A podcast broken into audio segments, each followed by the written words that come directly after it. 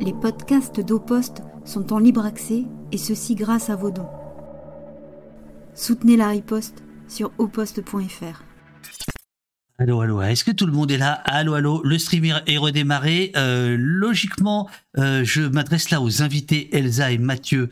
Logiquement, vous devriez maintenant euh, voir ce que euh, les gens sont en train de voir, c'est-à-dire les coulisses. Normalement, c'est pas du tout cette caméra qui devrait marcher, mais c'est pas grave. Mais par contre, là, vous avez une idée du, retour, c'est bien ça? Vous voyez quelque chose?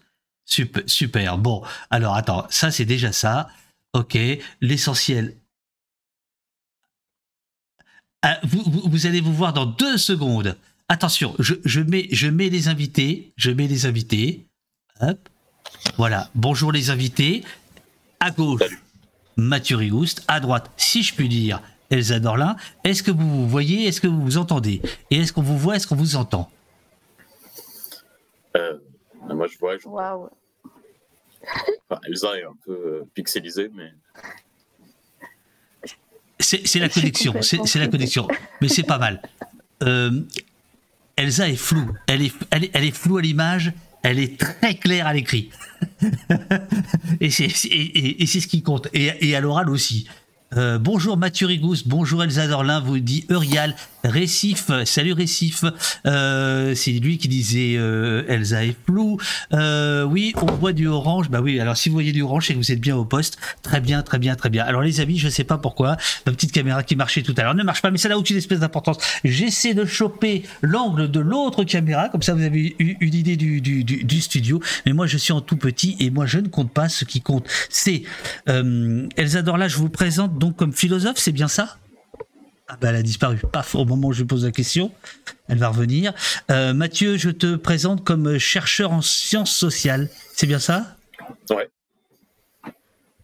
Euh, tu, tu, tu recherches où? Et tu recherches sur quoi? Euh, je recherche un peu partout. Je travaille. un- le fil conducteur, c'est le, système sécuritaire ou, ou l'âge, sécuritaire du, du système des dominations. Et bon, clairement, euh, je m'intéresse à ce que fait. euh, j'ai pas ah. Elsa est revenue. Elsa, on vous entend, on vous entend, vous, nous entendez Elsa? Euh, moi, je, je t'entends, j'entends pas Mathieu. Ouais, tu m'entends? Ah, ça y est, c'est bon. Ok. Ok. Ouais, super. Ok, et je. Bah, euh, Donc on euh, faisait les euh, présentations Elsa. ouais. Donc euh, Mathieu, euh, donc Elsa qui vient à l'instant de me tutoyer. Euh, donc il n'y a pas de problème, on part sur le tu. Euh, donc euh, euh, Mathieu était en train de se présenter euh, comme comme il fait d'habitude, c'est-à-dire très mal, très modestement. Oui, oui, je suis chercheur en sciences sociales. Bon, euh, Mathieu c'est quand même un des penseurs de la de la police euh, les plus euh, les plus les plus euh, toniques, les plus stimulants et les plus importants, euh, on peut dire de ces 15-20 dernières années. Figure-toi que je voulais absolument retrouver tout à l'heure, mais je les ai peut-être, je crois savoir, les épreuves de ton premier livre que j'ai gardé. Euh, tu vois, ça date de voilà. Donc voilà, Mathieu, et, tu es chercheur indépendant en fait, et tu as aussi toute une équipe. Enfin, tu as un site, donc tu peux peut-être parler de, de, de petites secondes. Ouais, euh, enfin j'ai un site. On a on a monté un projet qui s'appelle euh, Enquête Critique, euh, dont la plateforme c'est enquêtecritique.org et donc c'est un réseau de d'enquête, de recherche en sciences sociales depuis les luttes et qui permet euh, à la fois bah, de aux personnes qui ont qui ont été euh, qui ont été marginalisées de l'université et des milieux militants de, de se former à la recherche critique. Et puis bah aussi de, de produire un, un savoir sur euh, sur ce à quoi on fait face mais de le produire euh, bah, de manière indépendante, autonome, par en bas, avec les gens qui sont concernés, avec les dominés, et euh, bah, dans, dans l'idée euh, très clairement de, de changer les choses. Donc là, par exemple, sur, sur quoi vous avez, euh, vous avez travaillé et sur quoi vous allez tra- euh, travailler? Bah, on- du coup, il y a, il y, a, il y a plein de sujets. hein. Il y, a, il y a aussi bien, euh, y on, a pu été, on, a, on a pu aller euh, enquêter sur euh, les supermarchés de l'armement et sur Millipol. Il y a des choses euh, sur la question euh, de la police à différents endroits, euh, sur la question des, colonialités, sur, aussi sur l'industrie de l'armement à Toulouse. On fait pas mal d'ateliers. On produit des, du podcast, des brochures, du documentaire, des fiches de lecture. On a fait tout un cycle l'année dernière sur sur Edward Saïd et, et puis sur l'idée de de mettre à jour une théorie de l'impérialisme qui nous permette de nourrir un anti-impérialisme par en bas, un anti-impérialisme des peuples voilà, ça va, ça, tire un peu dans tous les sens en fonction de, ce sur quoi, euh, euh, de, ce qu'intéressent les personnes qui, participent euh, et, dans, et dans quelle lutte elles sont, elles sont impliquées ou en tout cas ce à quoi elles font face dans, le, dans leur vie quotidienne. Elsa, tu es donc, je, le disais tout à l'heure, philosophe, professeur de philosophie politique contemporaine à l'Université de Toulouse Jean Jaurès.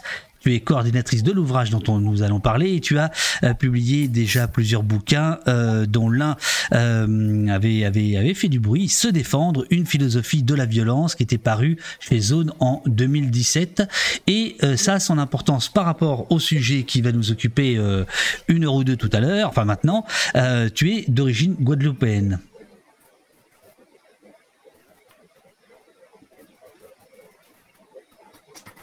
Et là, je vous entends très mal, je suis désolée. Ça a coupé énormément. Vous m'entendez? Euh, nous, on, t'entend. Ce que, ce que je vais faire, c'est que je vais peut-être, euh, peut-être, si, tu peux te reconnecter sans la caméra, et peut-être que ce sera de meilleure qualité. Sauf si là, c'est bon, comme tu veux. Ouais, ok. Je suis désolé désolé. Là, je t'entends. Ah ben là, c'est bon. Alors allons-y, allons-y. Je t'entends. Donc je, je, je, je, faisais les présentations. Je faisais les présentations et je disais que tu es d'origine guadeloupéenne, ce qui a évidemment un sens euh, particulier euh, de par le, sujet de, de, notre conversation maintenant, euh, qui est votre ouvrage collectif Guadeloupe mai 67, massacré et laissé mourir.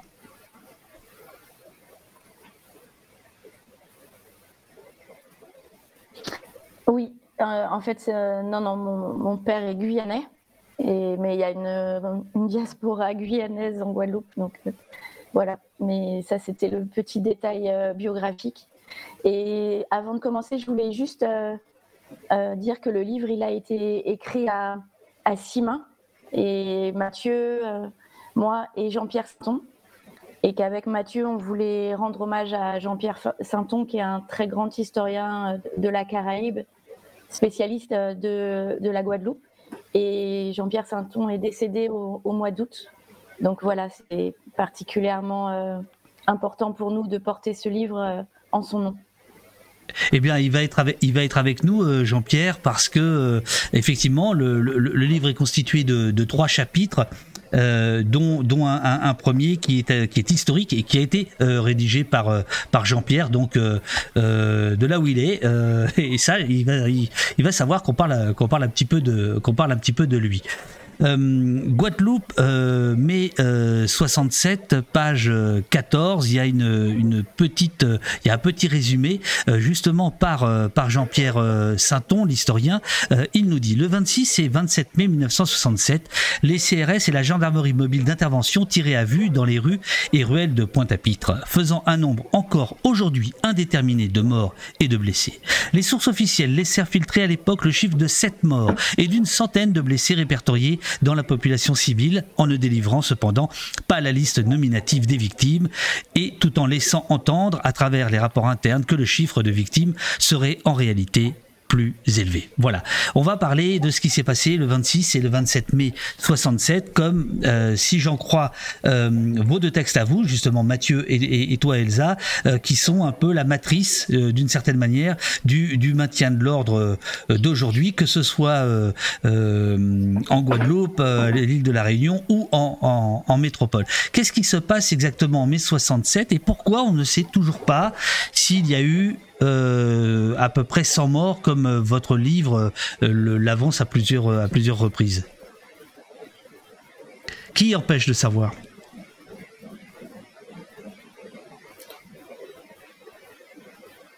Vas-y. je laisse Elsa répondre, peut-être, non? Bon, moi j'entends pas Elsa, David, donc je sais pas, même si elle est en train de parler. Non, pas du tout. Non, non. Bon, euh, disons que dans, l'immense majorité des, crimes coloniaux et des massacres d'État, euh, c'est de toute façon quasiment euh, impossible d'établir un, chiffre absolument sûr, parce qu'on est dans des configurations particulières où déjà une partie de la population cache ses blessés ses morts à cause de la répression. Et ça, c'est quelque chose qui est assez intéressant, qu'on retrouve en octobre 61, qu'on retrouve à différents moments, même qu'on retrouve dans des, dans des moments de répression en métropole, où les personnes n'amènent pas leurs blessés à, l'hôpital et, pareil, ne font pas connaître leur mort parce que la police va chercher les gens à l'hôpital ou en tout cas et, et, peut se retourner contre la famille d'un mort pour, bon, bien sûr, pour cacher les, violences d'État, mais aussi bah, pour continuer son travail. Et c'est aussi ce qui s'est passé en Guadeloupe en mai 67. Il y, a des, gens qui disparaissent après avoir été reçus à l'hôpital. comme je l'ai dit tout à l'heure, ça, ça s'est passé aussi en octobre 61. la police va à l'hôpital chercher les gens. Euh, je, suis en retour maintenant. Euh, bon, voilà, il y a aussi eu euh, différents chiffres qui ont été donnés par l'État, qui vont de. alors, Bolot, le préfet, lui, il a maintenu 7 morts jusqu'à la fin. Bon, alors que dès le début, on avait un chiffre un peu au-dessus. Euh, on a un ministre euh, des DOM en 85 qui donne le chiffre de 75 morts et où là, qui dépasse, euh, qui dépasse même les chiffres des, des, militants locaux. bon, voilà, on peut, on peut être sûr qu'il y a quelques dizaines de morts, peut-être peut-être euh, peut-être une centaine. On est sûr qu'il y a au moins euh, des dizaines euh, de blessés, mais c'est un chiffre qui est voilà, c'est pas possible d'avoir un, décompte exact. Alors tu, as, tu as parlé de, plusieurs choses qu'on va, qu'on va développer, notamment le rôle du, du, préfet Pierre Bolotte, qui sera plus tard le créateur en tout cas, c'est sous son sous sa fonction de préfet de Seine-Saint-Denis. Euh, on va en parler longuement tout à l'heure. C'est lui qui va créer les, les bacs euh, et, et, tu nous parleras aussi évidemment de son rôle en Indochine, en, en, Algérie. Euh, est-ce que tu peux, en attendant qu'Elsa arrive à se à se connecter, euh, est-ce que tu ce que tu peux nous nous rappeler euh, donc en, en, mai 67 en Guadeloupe, il y a y a des tensions, il y a des révoltes qui qui portent sur quoi? Il y a tout un contexte, bon, qui est déjà le contexte euh, colonial, hein, c'est-à-dire que le, les classes populaires euh, vivent euh, dans, une, misère continue. Euh, quelques mois plus tôt, il y a eu une, tempête qui a encore plus, qui a, mis les gens dans une précarité encore plus profonde. Euh, et en mars 67, il y a déjà une première révolte suite à, une violence raciste d'un béquet qui lance son chien contre un, contre un, homme, un, un, homme blanc avec un statut privilégié euh, en Guadeloupe qui lance son chien contre, contre un homme noir. Et, euh, ça déclenche des révoltes dans tout ce, contexte-là. Et, euh, et, et dès ce moment-là, on voit du côté de, la préfecture qu'il y a une, grille de lecture contre-insurrectionnelle hein, qui est en place, c'est-à-dire on considère qu'il va falloir j'ai un retour, euh, qu'il va falloir traiter ça sur le mode de la répression militarisée.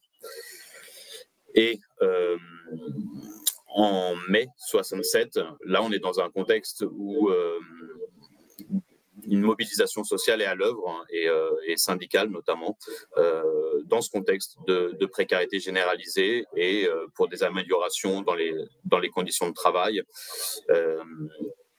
Et voilà, c'est ça, dans cette situation-là, qu'il va y avoir une, un début de confrontation entre euh, les CRS et euh, la population réunie autour de, de cette grève. Euh, alors, il y a ce que tu ce que, ce que tu disais. Tu es en train de parler, je t'entends plus. Qu'est-ce qui se passe? Mais qu'est-ce que c'est que ce bordel là Hop, hop, hop. Attends. est-ce que, est que, tu, est que tu m'entends là maintenant ou pas? Oui. Ouais.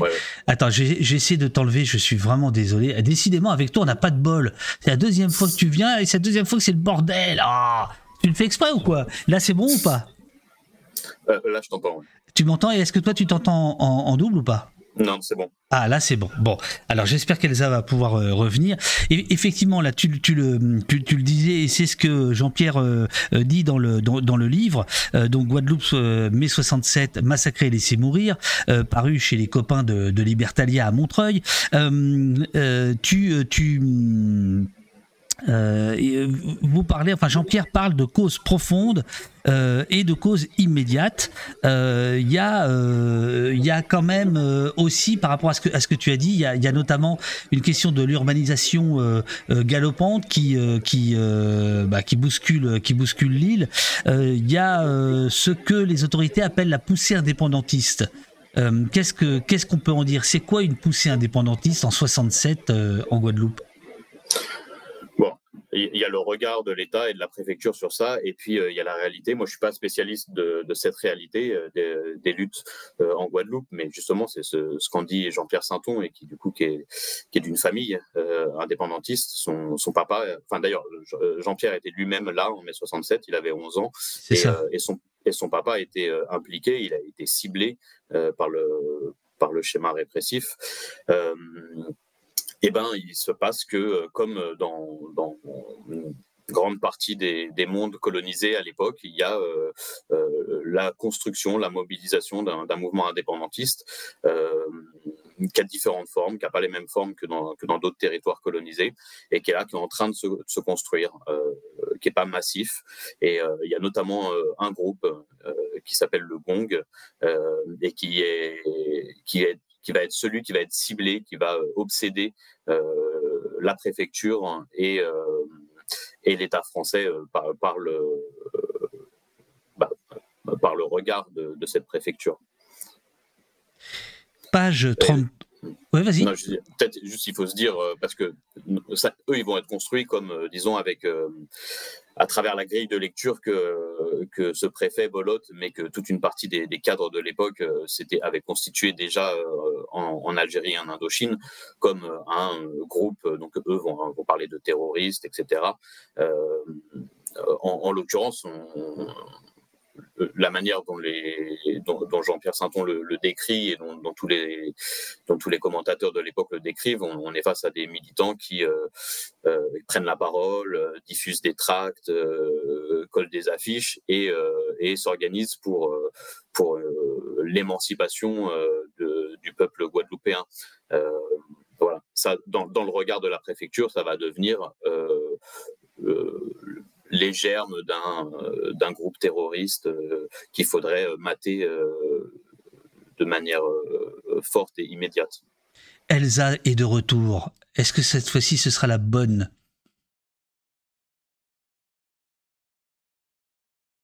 Non. Alors, Elsa, si, tu m'entends, je crois que le mieux, ce serait que tu te reconnectes sans la caméra pour privilégier le, son. Euh, je, suis vraiment navré, mais on a, besoin de t'entendre. Euh, et en fait, c'est un petit problème de connexion par chez toi euh, qui semble être un petit peu faible. et donc, si on n'a pas l'image, on n'aura que le son et, ce sera, ce sera peut-être mieux. Vraiment navré, navré, navré. On va attendre, on va attendre que, Elsa euh, revienne. En, attendant, je, lis page 33, euh, ce qui se passe le, premier des deux jours euh, où il va y avoir ce massacre. Donc, je rappelle, massacre de la police française sur des Guadeloupéens. Vers 17h, les jeunes voulant répondre par les armes, pillent alors deux armureries proches, s'arment de fusils de chasse et se répandent dans la ville caillassant des automobilistes blancs, incendiant des bâtiments symboles de l'oppression, Air France, France Inti, la SATEC, tiraillant sur les forces armées. À la nuit tombante, la répression militaire s'étend elle aussi sur tout le périmètre de la ville. Les forces de la gendarmerie mobile venues de Bapaume pour les événements de Basse-Terre, qui sont antérieurs, dont tu viens de parler euh, Mathieu, restées casernées depuis mars, sont rappelées de l'aérodrome d'où elles étaient en train d'embarquer et sont lâchées dans la ville. Accompagnées des forces de la gendarmerie territoriale et d'indicateurs de police, elles se répandent dans les centres-villes et le faubourg en tirant à vue indistinctement sur tout ce qui bouge, mitraillant les façades et les rues en enfilade, tirant dans les attroupements comme sur les personnes attardées dans les rues, exécutant sommairement de simples passants venus de l'extérieur de la ville et complètement ignorants des événements. Trois morts précisément identifiés, tués par les balles de militaires, sont parmi les victimes de cette nuit auxquelles s'ajoutent des dizaines de blessés graves, mains arrachées, thorax perforé, etc. Voilà, ça c'était pour euh, euh, rappeler l'ambiance. Est-ce que toi, qui es un, spécialiste, si je puis dire, de la contre-insurrection, euh, tu, dirais que c'est un moment insurrectionnel de la part des Guadeloupéens et que l'État français réagit extrêmement violemment, ou tu ne dirais pas que c'était insurrectionnel? Bon, après, il faut voir dans, ces situations-là que euh, il faut aussi essayer de comprendre pourquoi un, bloc de pouvoir désigne euh, quelque chose comme insurrectionnel, euh, parce que c'est ça qui va enclencher le, la manière dont, dont, il va y répondre. Et là, en l'occurrence, il y a une révolte sociale, ça c'est sûr. Bah, voilà, moi je te dirais ça. Il y, a, une révolte sociale qui va être traitée euh, sur un mode euh, de répression militarisée, et ça, comme dans toutes ces configurations-là, euh, ça va avoir un effet d'entraînement. des fois on dit d'escalade. En tout cas, il va y avoir un co-engendrement entre la répression et les formes de la révolte. C'est-à-dire qu'au début, cette révolte qui est, dans ce cadre hein, de, précarité, de misère, de, lutte syndicale, et aussi qui est liée à, il y a une rumeur à ce moment-là de, propos racistes du, point de vue du patronat. Donc euh, ça, c'est un point de départ. Mais le, disons que la forme euh, de type soulèvement avec avec pillage d'armurerie et donc une, montée en puissance de, de, la révolte vers vers quelque chose de, de plus intense ça ça répond euh, à la, euh, au mode répressif qui est, choisi par le bloc de pouvoir. Et euh, ça, dans toutes les situations, de, dans tous ces types de conflictualité-là, on, l'observe. Les modes de mobilisation populaire réagissent aussi à la, au, régime de violence que, le, que le pouvoir en place déploie. Elsa, j'ai l'impression que tu as eu une bonne idée, c'est de mettre la page du site Libertalia. Est-ce que tu nous entends et est-ce qu'on t'entend? On n'entend pas Elsa. Elle n'a pas dû mettre le, son. Si? Allô Elsa? Alors Elsa, je crois que la dernière opération, c'est de recommencer. Sauf que tu, ne mets pas la, tu ne mets pas la caméra comme tu as fait là, mais tu, mets le, tu mets la, tu mets le micro euh, pour qu'on puisse te parler parce que là il n'y a pas de, il n'y a pas de signal, euh, il n'y a pas de signal son. Euh, voilà. Voilà, elle, va, elle va, elle va, elle va, va repartir. toi, Mathieu, on va, on va évidemment parler du, du, préfet Pierre Belotte, dont, pour lequel tu voues une sorte de, de, de, culte, hein, on, peut, on peut le dire comme ça quand même. D'obsession, de fixation, comment tu dirais? Non, non, non, euh, pas du tout. J'avais, j'avais repéré euh, son parcours euh, dans la domination policière, oui. mais c'est Elsa qui a, qui a, trouvé les archives, enfin qui a, qui a, su qu'il y avait ces, ces archives à Sciences Po, Paris. on ne savait pas exactement ce qu'il y avait dedans, et donc dans, quand elle a organisé ce colloque autour de, de mai 67, on s'est dit que ce serait bien d'aller voir. Donc j'ai été passé long moment, une, semaine complète à, tout lire euh, dans, dans, ces archives. Et là, j'ai vu qu'il y avait des choses euh, qui allaient encore plus loin que ce que, que ce que, que ce qu'on savait euh, du point de vue de, cette problématique sur la sur la circulation de la contre-insurrection. Et voilà. Bon. Et moi, je pense qu'il est il est exemplaire de certaines dynamiques. mais il me fascine pas plus que ça. J'ai plutôt. non, je te taquine, je te taquine, je te, je te, taquine. Non, mais parce que c'est important de pas se fasciner pour ces sujets. Et, et, je veux dire, il est. On en, parlera après, mais il, est exemplaire de même d'un certain courant de la contre-insurrection. Mais c'est le plus je sais pas si c'est le plus dramatique dans tout ça, mais c'est ce qui, ce qui m'a frappé et ce à quoi je m'attendais pas au début, c'est que euh, c'est même pas l'un des plus radicaux euh, dans, dans, le monde euh, oui, oui, oui. C'est ce que j'ai, c'est ce que j'ai découvert. Bien alors, justement, avant de parler de lui, euh, j'aimerais, euh, j'aimerais pouvoir rediscuter un peu avec Elsa pour rester dans les, dans, on va dire sur le, sur le, le fond de jeu, c'est-à-dire sur la, sur la Guadeloupe. Euh, toi, par exemple, euh, dans, dans l'histoire du maintien de l'ordre de, de, la police qui, qui, qui t'occupe depuis, depuis longtemps, tu situerais ce dont on est en train de parler à quel niveau? Tu, tu, tu, penses que c'est un jalon essentiel pour comprendre le, le, le maintien de l'ordre, et notamment en, en métropole? Ou est-ce que euh, tu penses, comme certains le disent, bon, bah, c'est un ce serait un accident, c'est une autre époque, et euh, ça ne sert à rien d'en parler aujourd'hui, ça n'éclairerait pas l'aujourd'hui. Ce que je ne crois pas du tout, hein, mais certains disent ça. Qu'est-ce que, qu'est-ce que tu, qu'est-ce que tu leur réponds? Non, non, c'est absolument pas un, accident. C'est quelque chose qui a été produit euh, par, par des structures, par des mécaniques qui sont bien en place, par des, dynamiques qui sont, qui sont ancrées dans l'histoire. Euh, et puis, on le voit très bien dans les archives. Enfin, c'est, euh, la préfecture sait ce qu'elle fait. Elle rend compte au ministère, à l'État, qui valide, ça, ça redescend. Enfin, tout est, tout est organisé dans, dans ce massacre. C'est, c'est pas un dérapage. après, est-ce que c'est un jalon? Bon, la, recherche, le, point de vue de la recherche, c'est de remettre en cause en permanence euh, tout ce qu'on sait, et, donc il n'y a pas une, vérité établie. Euh, moi, là, ça fait un moment que je travaille sur une, socio-histoire euh, globale de la contre-insurrection et du système sécuritaire, et je vais voir ce qui se passe dans plein d'autres pays. Et en vérité, on retrouve au, début, on a l'impression de retrouver ce modèle euh, de euh, la contre-insurrection expérimentée en territoire colonial et qui revient vers les, métropoles. Et, euh, et en fait, quand on croise toutes ces expériences-là internationales, on a plutôt, enfin voilà, moi l'hypothèse et le modèle auquel j'arrive, c'est plutôt le fait que on est dans une configuration internationale où les structures économiques, politiques, sociales le capitalisme, euh, le racisme, le patriarcat, euh, font monter en puissance des régimes qui sont entre la guerre et la police, des régimes de, guerre policière, et qu'on voit émerger un peu partout face à tout ce qui menace les États et le, et le, système économique en place.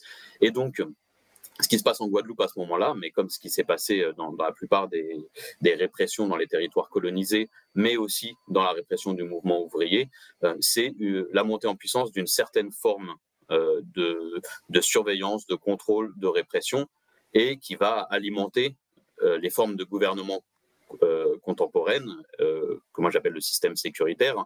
Et, voilà. Mais donc c'est pas une fondation une fois pour toutes, c'est pas une mécanique absolue c'est plutôt, euh, en, 67, on a plutôt la trace d'un processus euh, long euh, et, global, qui est le, fait que les États mettent en place des, formes de gouvernement qui se cherchent à mi-chemin entre la guerre et la police. Elsa, est-ce que tu es de, de retour? Est-ce que tu, vous m'entendez? Ah oui, là c'est bon, un petit peu d'écho, mais là on t'entend, c'est bon. Euh, merci, merci beaucoup d'avoir euh, œuvré euh, vaillamment avec ton ordi pour pour nous rejoindre. Alors, on, je, retardais le moment on allait parler de Pierre Bolotte parce que évidemment c'est c'est c'est après c'est pour moi un, des, points euh, saillants du, bouquin. Mais d'abord, Elsa, je voulais euh, revenir avec toi sur le fait que tu avais donc organisé un, colloque, tu diriges euh, ce, livre. quelle est pour toi la nécessité de parler de ce qui s'est passé il y a 56 ans en, en Guadeloupe? Est-ce qu'il y a une nécessité particulière aujourd'hui?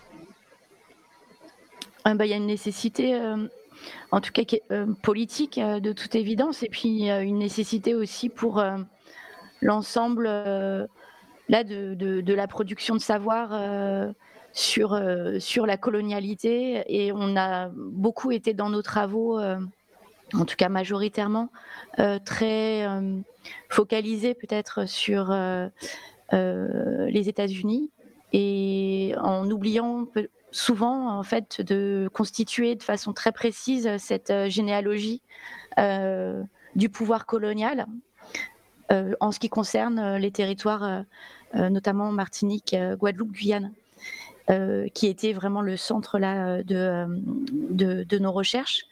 Et ce qui nous, nous, a paru très important en fait en 2017, lorsque qui ça, correspondait aussi à la publication du rapport de Benjamin Stora, en fait, qui avait été commandité par, par le gouvernement sur trois faits qui ont été en quelque sorte sur lequel il y a un enjeu à la fois mémoriel et politique. sur décembre, sur décembre 59 en Martinique, sur 1962 et le crash de l'avion dans lequel un certain nombre de leaders indépendantistes, guyano-antillais et beaucoup d'étudiants ont, péri. Oui, alors évidemment sur mai 67. Et Elsa, je, me permets de te couper parce que ce, crash, j'avoue, hein, je, l'ai découvert dans votre dans votre livre. Euh, c'est un crash si mystérieux que en fait euh, l'enquête a été, euh, été, été sous, sous secret euh, secret défense, je crois. C'est-à-dire qu'on n'a jamais eu le fin mot de l'histoire et donc euh, certains considèrent que ce crash n'est pas tout à fait accidentel. Voilà. Non, c'est vraiment même euh, une, euh, une, brèche ouverte euh, dans la mémoire collective, communautaire, politique et sociale hein, pour, pour la Guadeloupe et, la Guyane. L'avion s'est écrasé en Guadeloupe avec à son bord un député guyanais, leader du mouvement indépendantiste guyanais, Justin Cataillé, et aussi avec un très grand intellectuel guadeloupéen, Albert Béville, qui est vraiment euh, une des figures intellectuelles et politiques euh, de l'indépendance caribéenne, qui va être euh, en dialogue avec, avec Fanon, avec Glissant, etc., et qui va être un, vraiment un penseur engagé sur, avec une critique très forte de l'assimilation, une critique très forte aussi du capitalisme de plantation qui soumet les territoires euh, euh, caribéens et qui va œuvrer pour le soulèvement indépendantiste de l'ensemble de la Caraïbe. Donc en fait, ce qu'il faut aussi se, peut-être rappeler comme contexte, c'est que ce qui se passe dans la décennie 1950-1960, c'est un mouvement de plus en plus organisé, indépendantiste, autonomiste. Alors, c'est des distinctions euh, qui sont importantes euh, et qui est comparable en fait euh, à on va dire, un, paysage révolutionnaire de la Caraïbe qui voit à la fois en Jamaïque, pour les Bahamas, pour l'ensemble en fait de, de la région, une organisation politique révolutionnaire.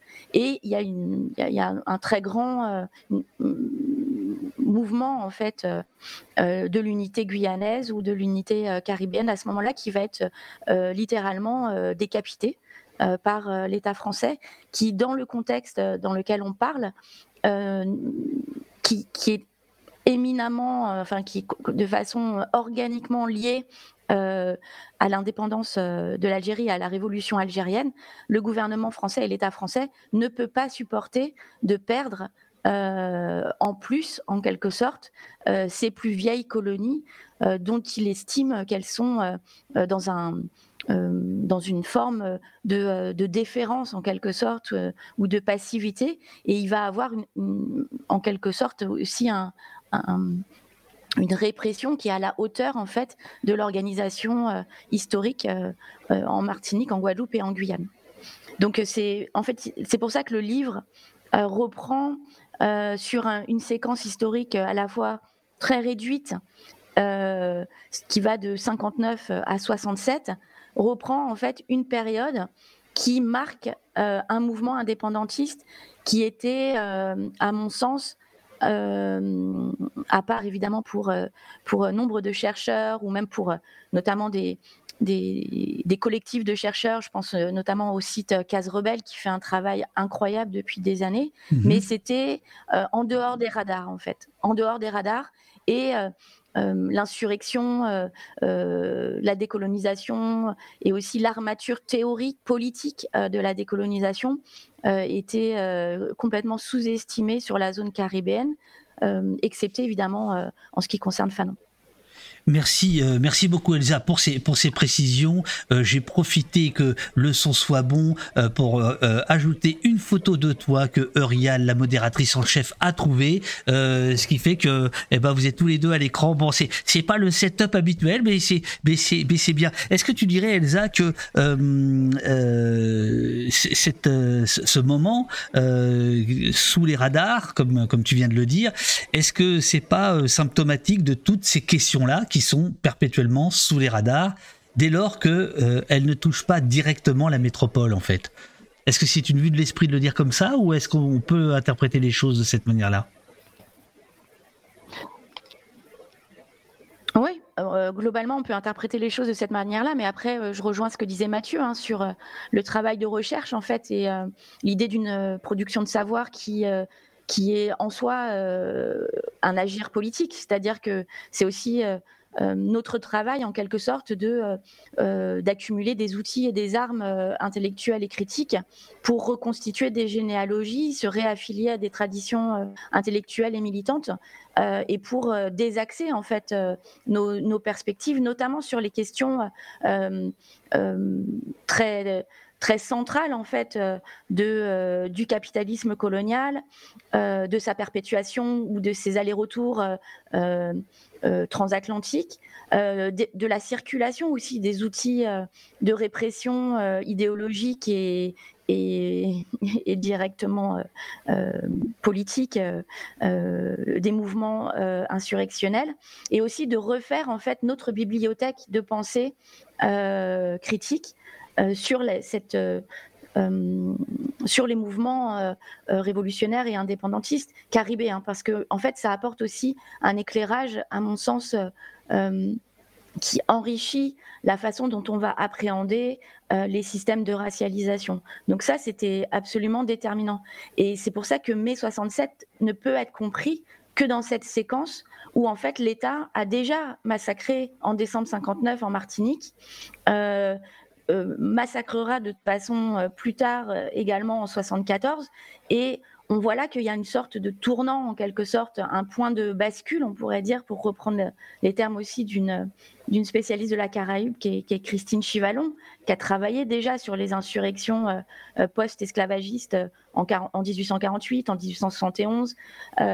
et on voit bien qu'il y a une histoire longue, en fait, euh, de l'insurrection caribéenne et une, un lien, euh, une matrice contre-insurrectionnelle euh, qui va s'imposer et qui va s'abattre sur les Antilles, en particulier sur la décennie 59-69, et qui va s'abattre à la fois en recyclant des dispositifs qui étaient en place en Algérie, en recyclant des cargaisons euh, et des unités euh, euh, militaires et des dispositifs administratifs policiers mais aussi, par exemple, des, politiques familiales, sexuelles, d'urbanisme économique, qui va directement en fait les recycler sur les Antilles et qui va expérimenter ou et on va dire affiner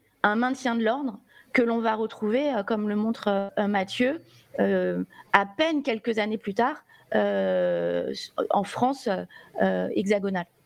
Et donc c'est vraiment cette pensée ensemble, en fait, ce, triangle qui est le triangle de la répression étatique et qui associe non seulement une répression létale, mais aussi une, politique contre-insurrectionnelle qui touche à, la fois à euh, la décapitation des mouvements intellectuels, qui touche euh, à l'enrôlement de la jeunesse guyano-antillaise, à la fois dans, un système économique qui constitue une nouvelle traite à travers le, le mais aussi à travers, par exemple, la mise en place de services militaires dédiés aux domiens pour euh, vraiment extraire en fait cette jeunesse et l'empêcher euh, de, poursuivre la conscientisation politique.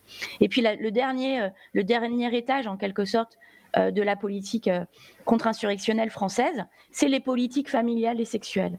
Et ça, ça va être une répression en quelque sorte qui va continuer par d'autres moyens, la répression assassine qui a eu lieu en 59 ou en 67, qui va la continuer en déstructurant complètement les communautés de vie guyano-antillaises à travers un contrôle social, une armée d'assistantes sociales qui va venir normer en quelque sorte la famille, la famille noire et stigmatiser en particulier les femmes, les femmes guyano-antillaises, les femmes afrodescendantes en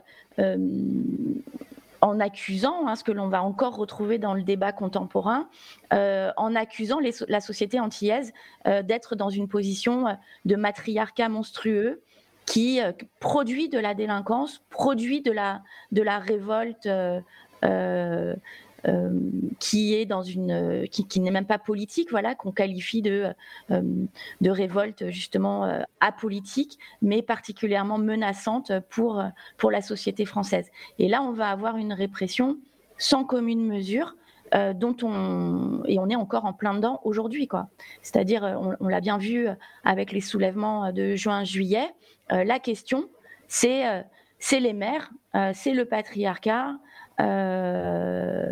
et euh, qui, produit en quelque sorte euh, des fils délinquants. Vous voyez, c'est toute cette, toute cette idéologie qui en fait est élaborée très clairement à Porto Rico, ensuite sur les territoires français dans les années 60.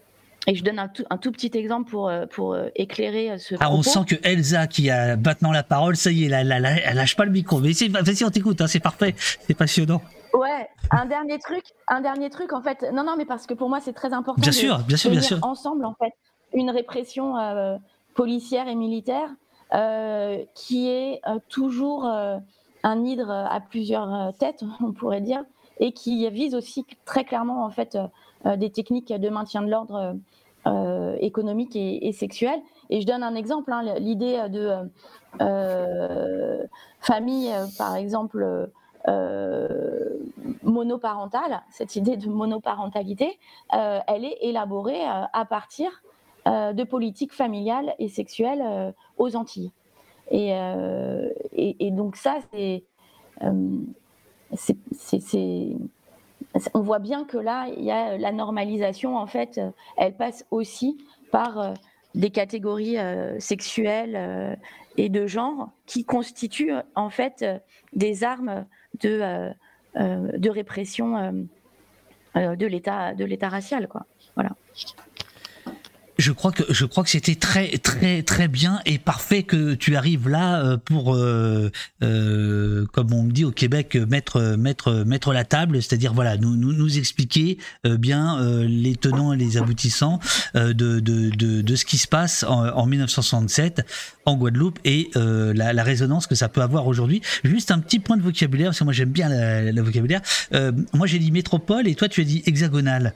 Euh, quand je dis métropole, je fais une connerie ou, ou ça a un sens différent, métropole et, et hexagonale C'est juste un petit point de lexical. je, ne veux pas redoubler, je veux pas redoubler la dimension éminemment coloniale hein, de, de la de la de l'État français, euh, la métropole, euh, ben voilà, c'est la métropole et les colonies. Euh, on essaye de voir justement comment se constitue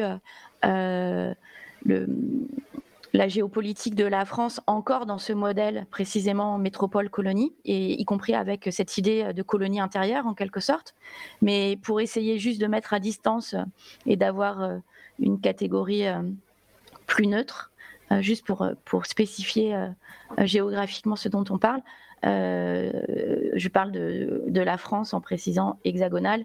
Et en ce qui concerne le territoire des Antilles et de la Guyane, je parle de la Guyane et, de la Martinique et de la Guadeloupe. Voilà. D'accord. C'est métropole, oui, c'est un vocable. c'est une catégorie coloniale et qui, qui, donc il faut faire attention ah, merde, ah, lorsqu'on l'utilise. Ah merde. Donc, pas redoubler, en fait. Alors, donc, donc je, je, Elsa, je, qu'est-ce que je dois dire si je parle de, de, de la terre européenne? J'ai du bout de terre hexagonale, donc, plutôt que métropole Ouais, Ouais, la France, la France est hexagonale. Le reste, oui, voilà. Ok, d'accord. Ok. L'hexagone, bah oui, oui. Oh putain. L'hexagone, voilà, d'accord. très bien. Alors, on est en 67 pendant qu'il euh, y avait des petits euh, problèmes techniques, Elsa, je ne sais pas si tu nous as entendu, mais euh, Mathieu a, a, a, raconté ce qui se passait. J'ai lu un, un, un extrait de, de, de, du premier chapitre de, de Jean-Pierre.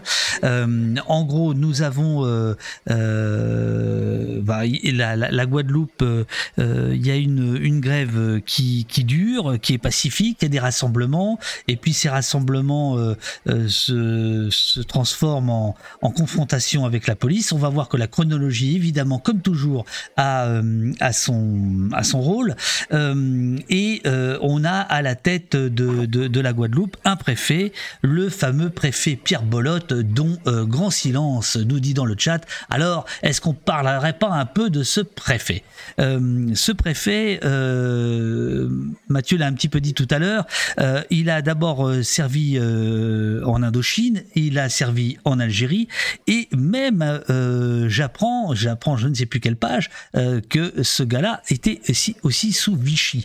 Euh, les amis qui écoutaient, sachez que celui dont nous parlons, quelques années plus tard, va créer la BAC. Hein, d'où l'intérêt pour l'Hexagone d'entendre parler de ce qui s'est passé au nom de l'Hexagone en 67 en Guadeloupe. Euh, est-ce que euh, tu peux retracer peut-être la, biographie rapide avant la Guadeloupe, euh, Mathieu, de ce fameux Pierre Bolotte? Ouais, bah, tu, viens de donner des éléments importants et, effectivement, il entre au service de l'État français sous Vichy pendant la collaboration. Et, encore à ce niveau-là, il est assez exemplaire d'une mécanique qu'on appelle la continuité de l'État et qui fait que à travers le mythe des euh, transitions démocratiques, en fait, la plupart du temps, euh, les États, euh, parce qu'ils sont les appareils de classe dominante, recyclent leur leur cadre. Et, donc, on a à la libération un grand nombre de, cadres de l'État français qui, restent en poste. Et alors, ils vont rester en poste avec des grilles de lecture, avec des savoir-faire.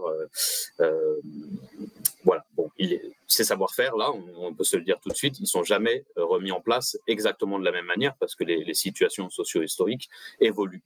Mais ils servent de référents, ils servent de modèles.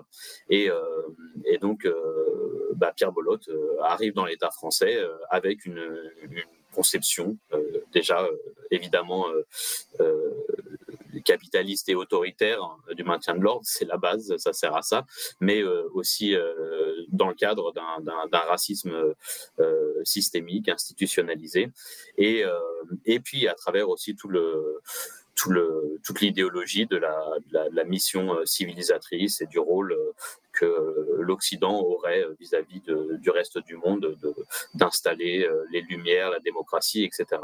Euh, et donc c'est à travers ça que lui va se positionner, on s'est dit un petit peu tout à l'heure, hein, dans ce champ euh, de la contre-insurrection euh, comme un gestionnaire. et ça, on le voit assez rapidement donc parce qu'il commence euh, sa carrière, enfin après Vichy, il va être euh, en Indochine aux côtés de de Delattre, mais aussi de, généraux comme euh, comme Salan qu'on va retrouver parmi les parmi les les franges les plus radicales et puis les, les, les, franges entrées dans la, dans la dissidence fasciste en Algérie.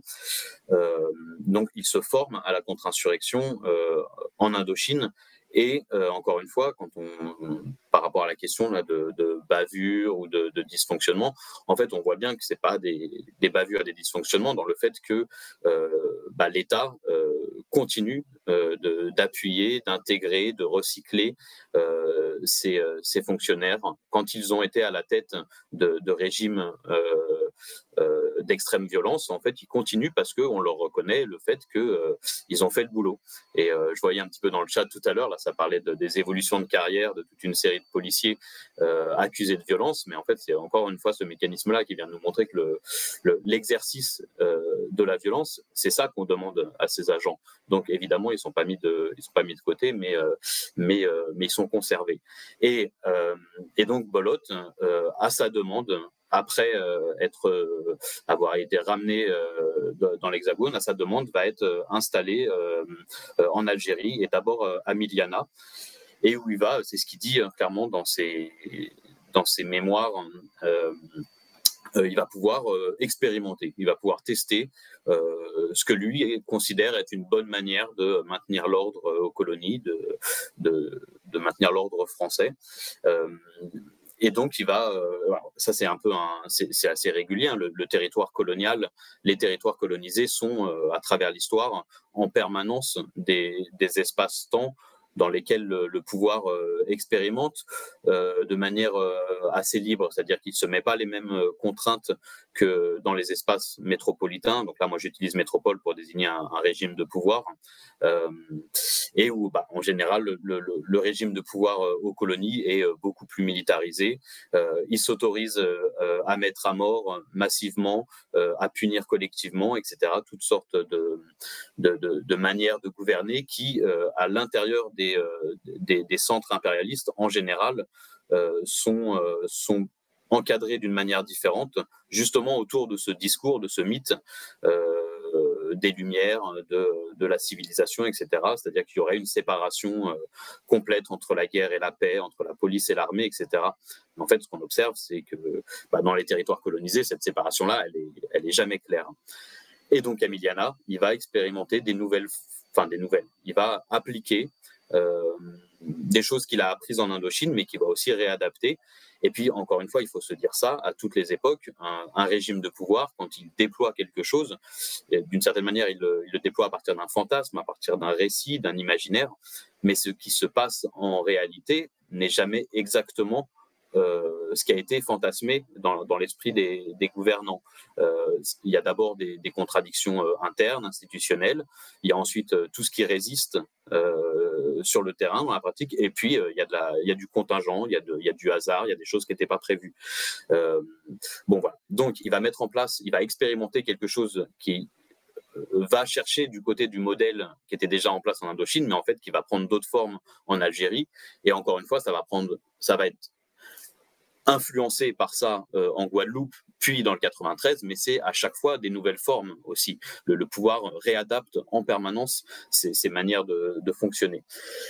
Et alors, il y a Miliana, mais après, il va être en poste pendant euh, la dite bataille d'Alger. Il va même participer à la conception euh, du DPU, du dispositif de protection urbaine, qui est le, grand modèle de quadrillage de la Casbah à Alger, d'infiltration, de renseignement, d'arrestation de masse, de torture, de disparition, qui va, qui va qui va être le modèle finalement, euh, la vitrine du modèle français euh, à l'international par la suite. Donc euh, ça aussi c'est quelque chose que moi j'avais pas vu avant les archives.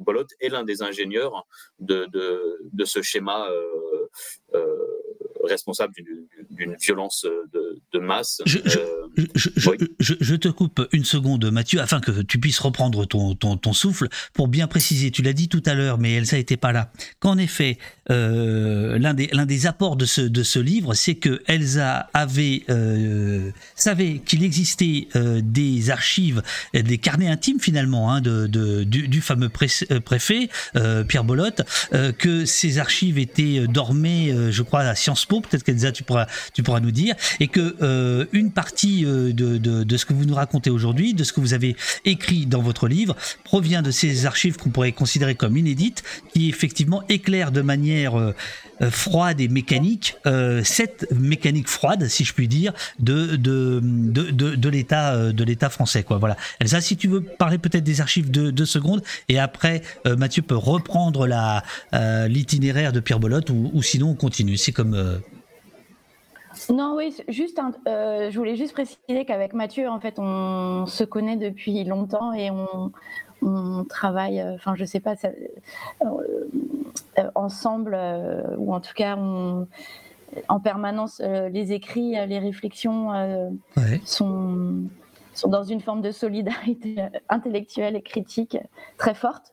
Et c'est Mathieu qui a, le travail de Mathieu, évidemment, sur l'ennemi intérieur et, et, tous ses premiers travaux qui repèrent déjà, en fait, euh, un certain nombre de, de ce qu'il dit, euh, d'ingénieurs, de, de, concepteurs en fait euh, du maintien de l'ordre français qui repèrent Bolot Et quand je commence et on commence à, réfléchir sur mai 67 et, la Guadeloupe, en fait, on, retrouve Bolotte et on voit que c'est Bolotte qui est en mai 67 en Guadeloupe.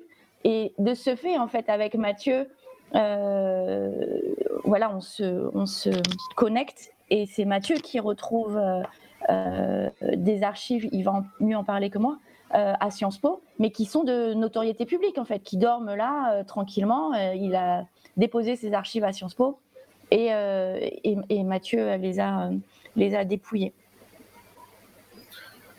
Ouais, je peux ajouter un mot sur ça si vous voulez. Vas-y, effectivement, elles étaient là, elles attendaient, mais comme euh, il y, a énormément de fonds d'archives hein, qui, sont, qui sont accessibles, même aux personnes qui ne sont pas euh, chercheuses ou en troisième cycle ou quoi. Euh, souvent, ça fait un peu peur d'y aller, mais peut-être qu'il faut, il faut qu'on se donne confiance les uns les unes les autres à, y aller, parce que là, effectivement, il y avait des choses extrêmement intéressantes. Donc, il y avait sa, son autobiographie non publiée que Jean-Pierre Sainton cite aussi, donc il, a, qu'il a, dû, qu'il a dû lire. Et donc, il y avait ces archives, euh, des archives perso. Et ça, c'est quelque chose qui arrive régulièrement. Les historiens le savent. Les préfets, euh, quand ils quittent leur poste, en général, ils embarquent une partie des dossiers d'archives. Euh, on imagine en général ce qui les intéresse, mais aussi ce qui doit les gêner. alors, ils n'ont pas le droit de le faire, mais, mais ça, c'est toujours dans, l'histoire. La, loi n'est jamais son application réelle. Et donc, on a accès à, dans ces archives-là à toute une série de documents euh, qui traversent toute son histoire et qu'il a embarqué avec lui comme le font, euh, comme le font de, nombreux préfets. Et donc ça dormait à Sciences Po, enfin ça dormait, euh, effectivement, la gestionnaire du fonds m'a dit que très peu de gens étaient venus le consulter et qu'il n'avait jamais été consulté entièrement. voilà. Elle avait aussi, c'est peut-être pas pour l'anecdote, mais c'est un peu intéressant quand même. Hein. Elle m'avait dit quelque chose du, genre l'abîmez pas trop, le personnage, c'était quelqu'un de bien. Alors, c'est, ça m'avait, je, savais ce que je venais voir, donc ça m'avait, ça m'avait troublé, mais ça m'avait aussi troublé cette espèce de, bah, enfin, en fait, c'est quelque chose qu'on sait, mais c'est cette politisation du, de la, de la gestion euh, des, archives aussi. Et en fait, parce qu'elle avait, elle aussi, effectivement, repéré que euh, dans ce monde-là, enfin elle, ce qu'elle appelait quelqu'un de bien, mais euh, dans ce monde-là, le, le personnage s'était positionné en rupture vis-à-vis des franges les plus radicales et les, franges euh, explicitement euh, qui, enfin, qui, avaient, qui, avaient, pris position du, côté de la rupture fasciste euh, en, Algérie. Et donc elle considérait que c'était quelqu'un qui avait, que c'était un réformateur, etc. Et, bah, oui, d'ailleurs, il me semble, alors est-ce que j'ai bien compris que il va plutôt être catalogué à gauche, c'est ça? Ouais, bah après, ça, en dit long. Hein.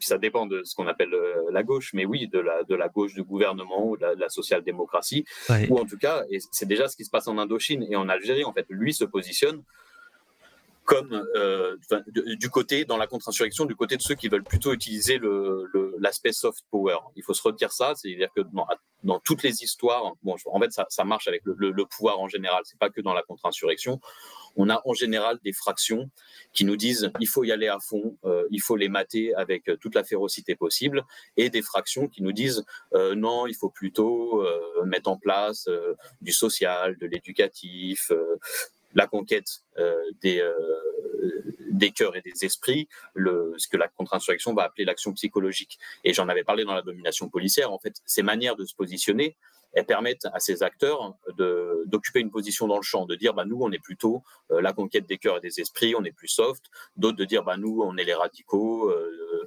euh, on n'a pas le temps avec, avec ces trucs de gauche, il faut y aller à fond, et donc plutôt de, du hard power. Mais en fait, dans toutes les situations historiques, la contre-insurrection utilise les deux.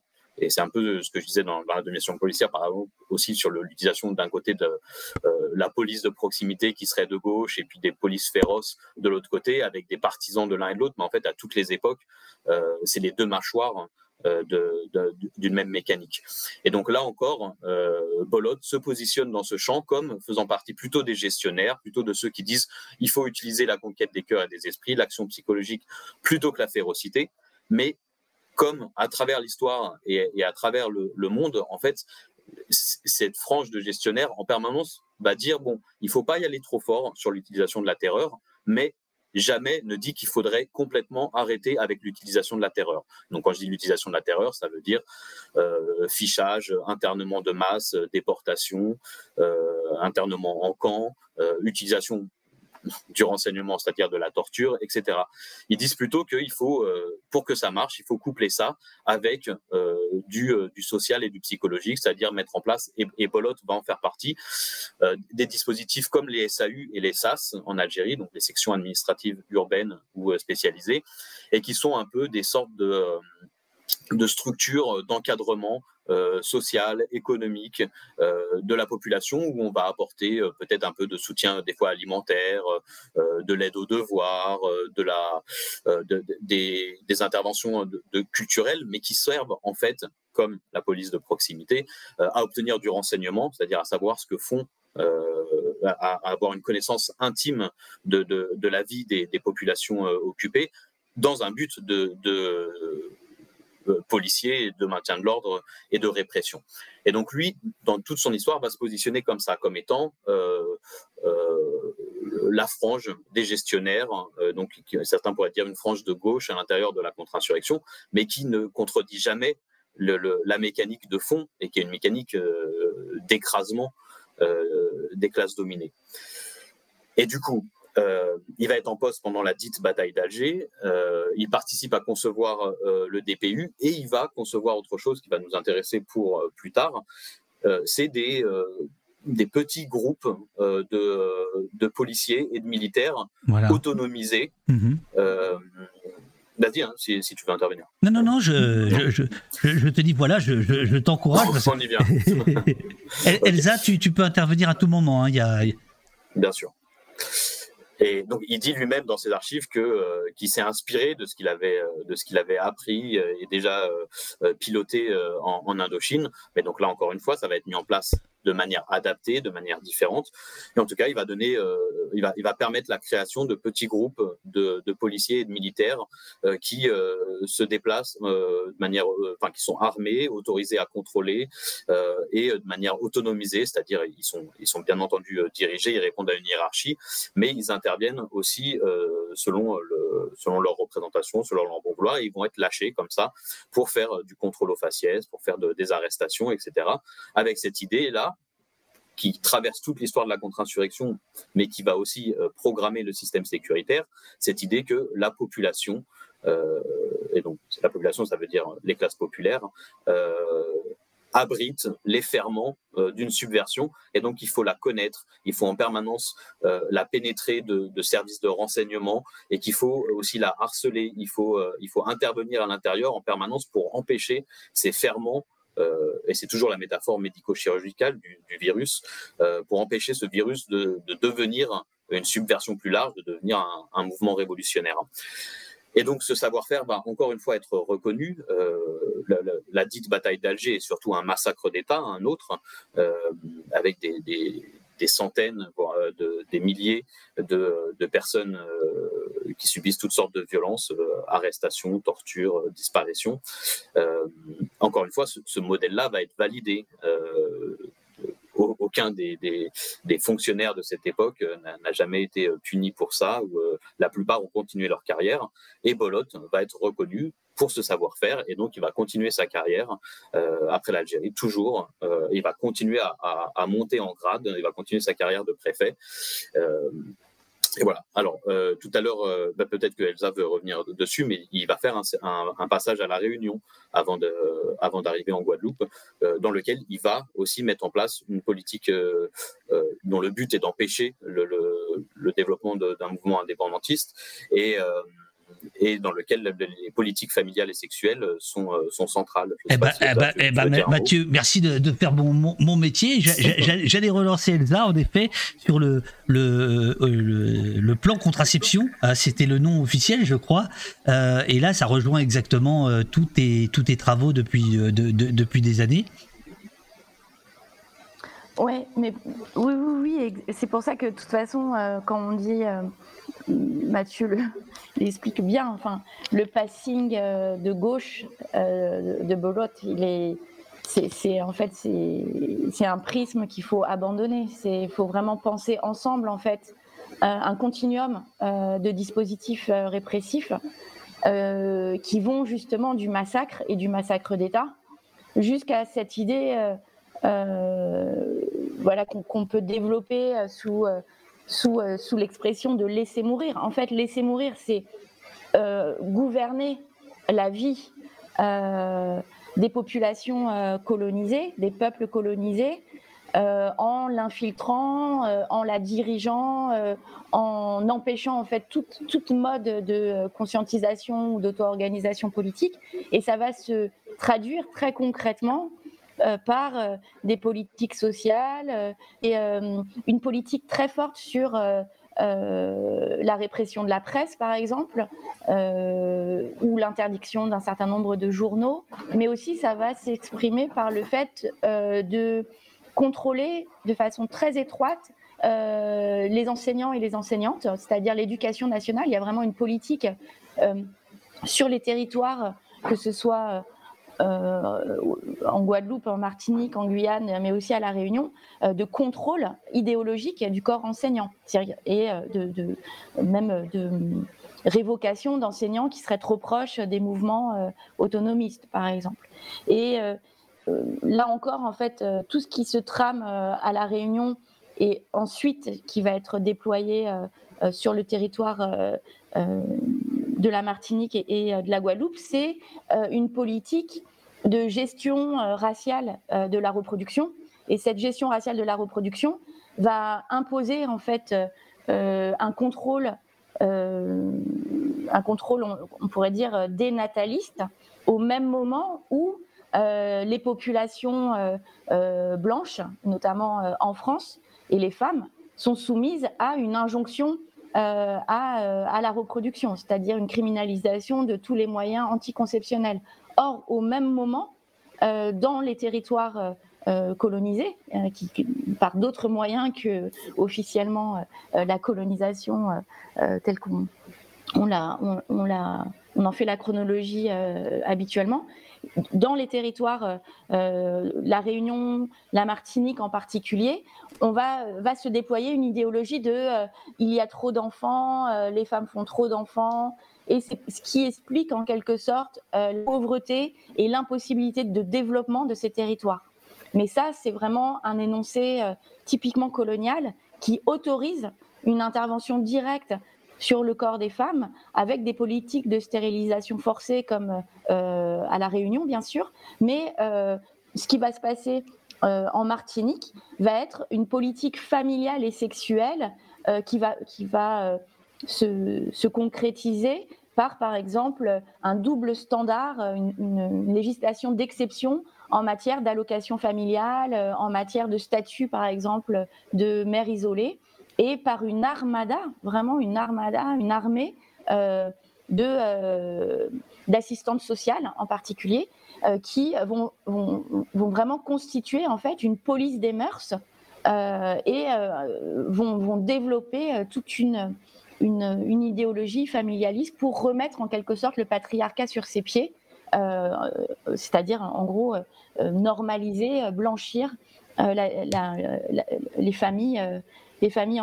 Donc là, il y, a, quelque chose de très fort, mais je voudrais revenir aussi sur euh, ce que disait Mathieu par rapport au lien avec l'Algérie, parce que si on, reprend... Euh, petite, petite question, Elisa, euh, excuse-moi de, grand silence dans le chat, est-ce que ça allait jusqu'à des avortements forcés, comme à La Réunion, dit-il?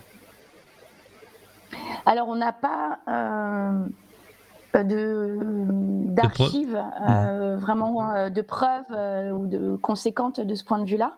En revanche, on a un point de repère, on va dire, notre point de repère historiographique, c'est Porto Rico.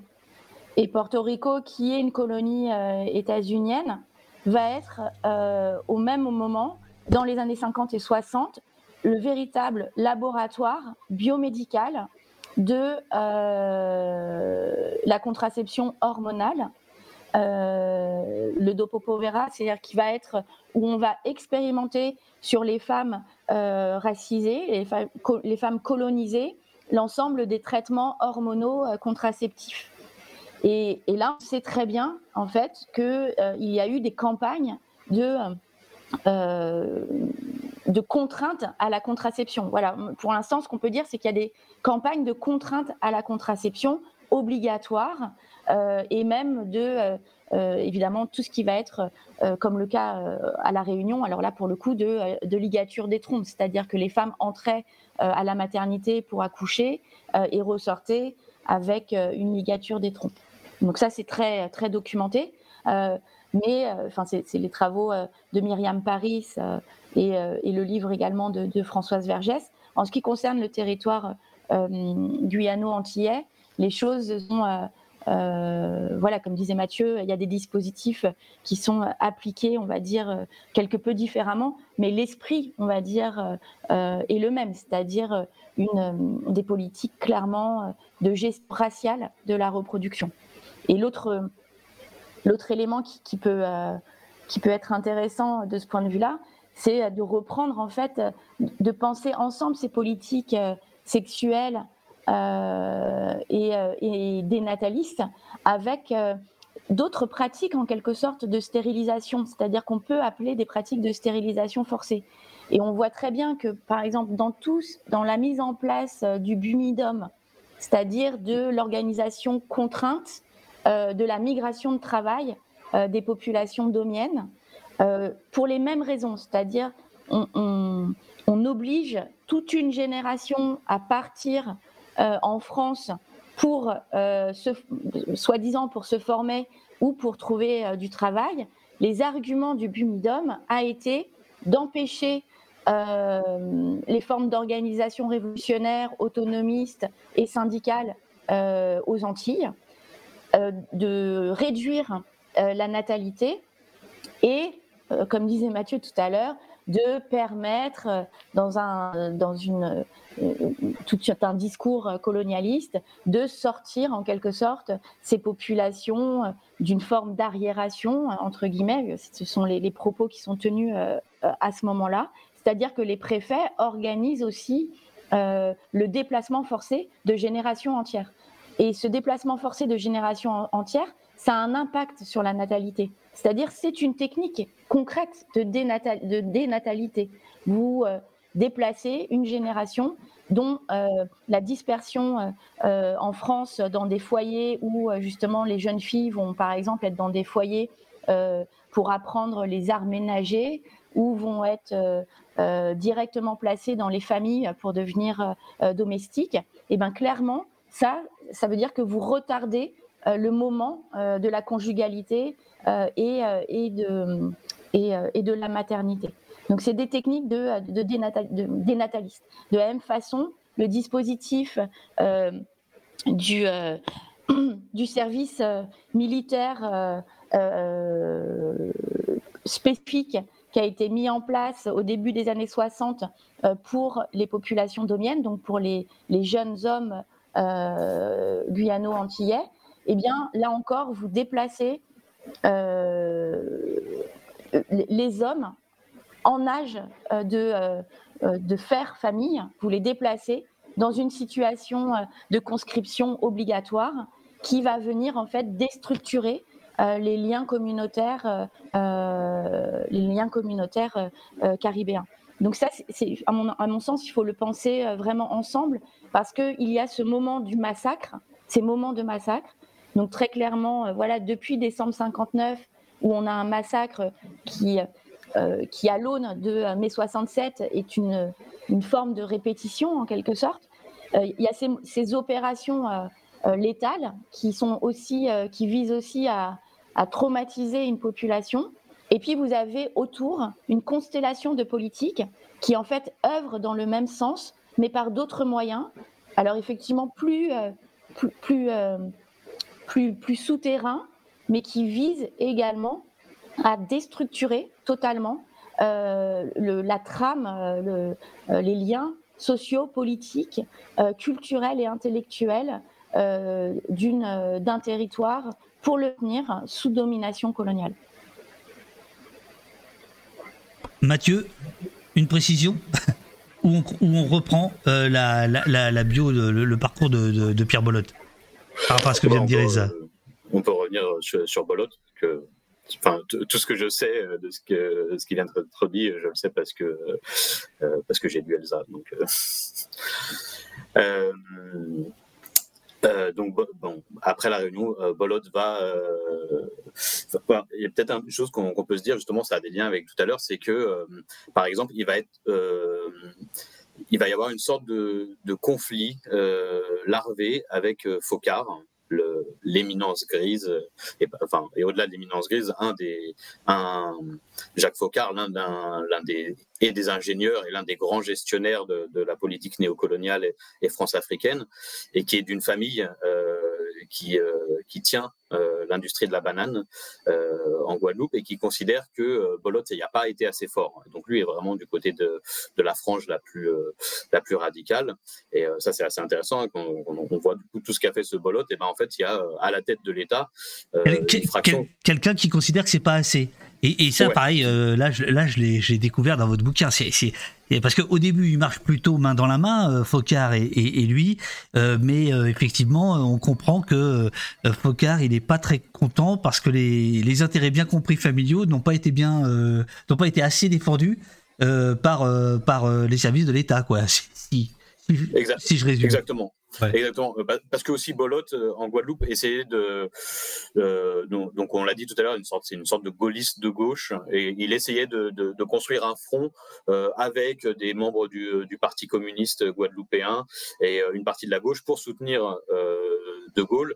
Et, et à travers ça, il a dû ménager des gens qui gênaient Focard. Et donc il y a une, il y a, il y a un rapport de force entre les deux. Et, euh, et, donc, euh, bah, d'une certaine manière, Focard, le, il le met pas au placard, mais il, il, il le met de côté euh, un petit temps, et on le voit dans les archives de Bolot. Bon, puis il va le réintégrer parce qu'on a, on a quand même affaire à quelqu'un qui, qui, qui, a fait le boulot et puis qui, et qui, qui, qui a le, le, le savoir-faire préfectoral en main. Et puis, bon, il a quand même montré qu'il avait aussi un, une, une comment dire, une, certaine cohérence dans, dans, ce qu'il faisait. Et donc, c'est absolument pas un hasard hein, si il est euh, mis à la tête de euh, la toute nouvelle euh, préfecture du 93 au moment où elle est créée. Et là aussi, c'est intéressant, c'est des choses qu'on savait plus ou moins, mais là, dans les archives de Bolot, on a des, on a des choses assez explicites sur comment est constituée enfin, déjà comment est, est, conçu cette, euh, ce, comment sont conçus ces nouveaux départements de, de, de, la banlieue parisienne, où il nous dit très clairement dans, dans ses archives que le, la logique à ce moment-là. Attends, euh, attends Mathieu, tu t'enflammes, tu t'enflammes. Nous sommes en 1969, donc nous sommes après 68. Cette fois-ci, on retourne dans l'Hexagone.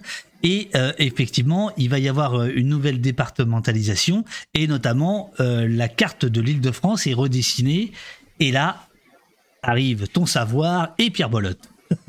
Et voilà. Et donc Bolot nous dit dans les archives, c'est des choses qu'on savait, mais là on en a des traces aussi explicites qui sont intéressantes, que ces départements sont effectivement conçus avec dans l'idée, euh, bon déjà de, diviser la banlieue rouge, en fait, de, créer des, espaces dans lesquels euh, le, Parti communiste, euh, d'un côté n'aurait plus euh, ça s'appelle, les, camarades africains appellent ça la, technologie électorale.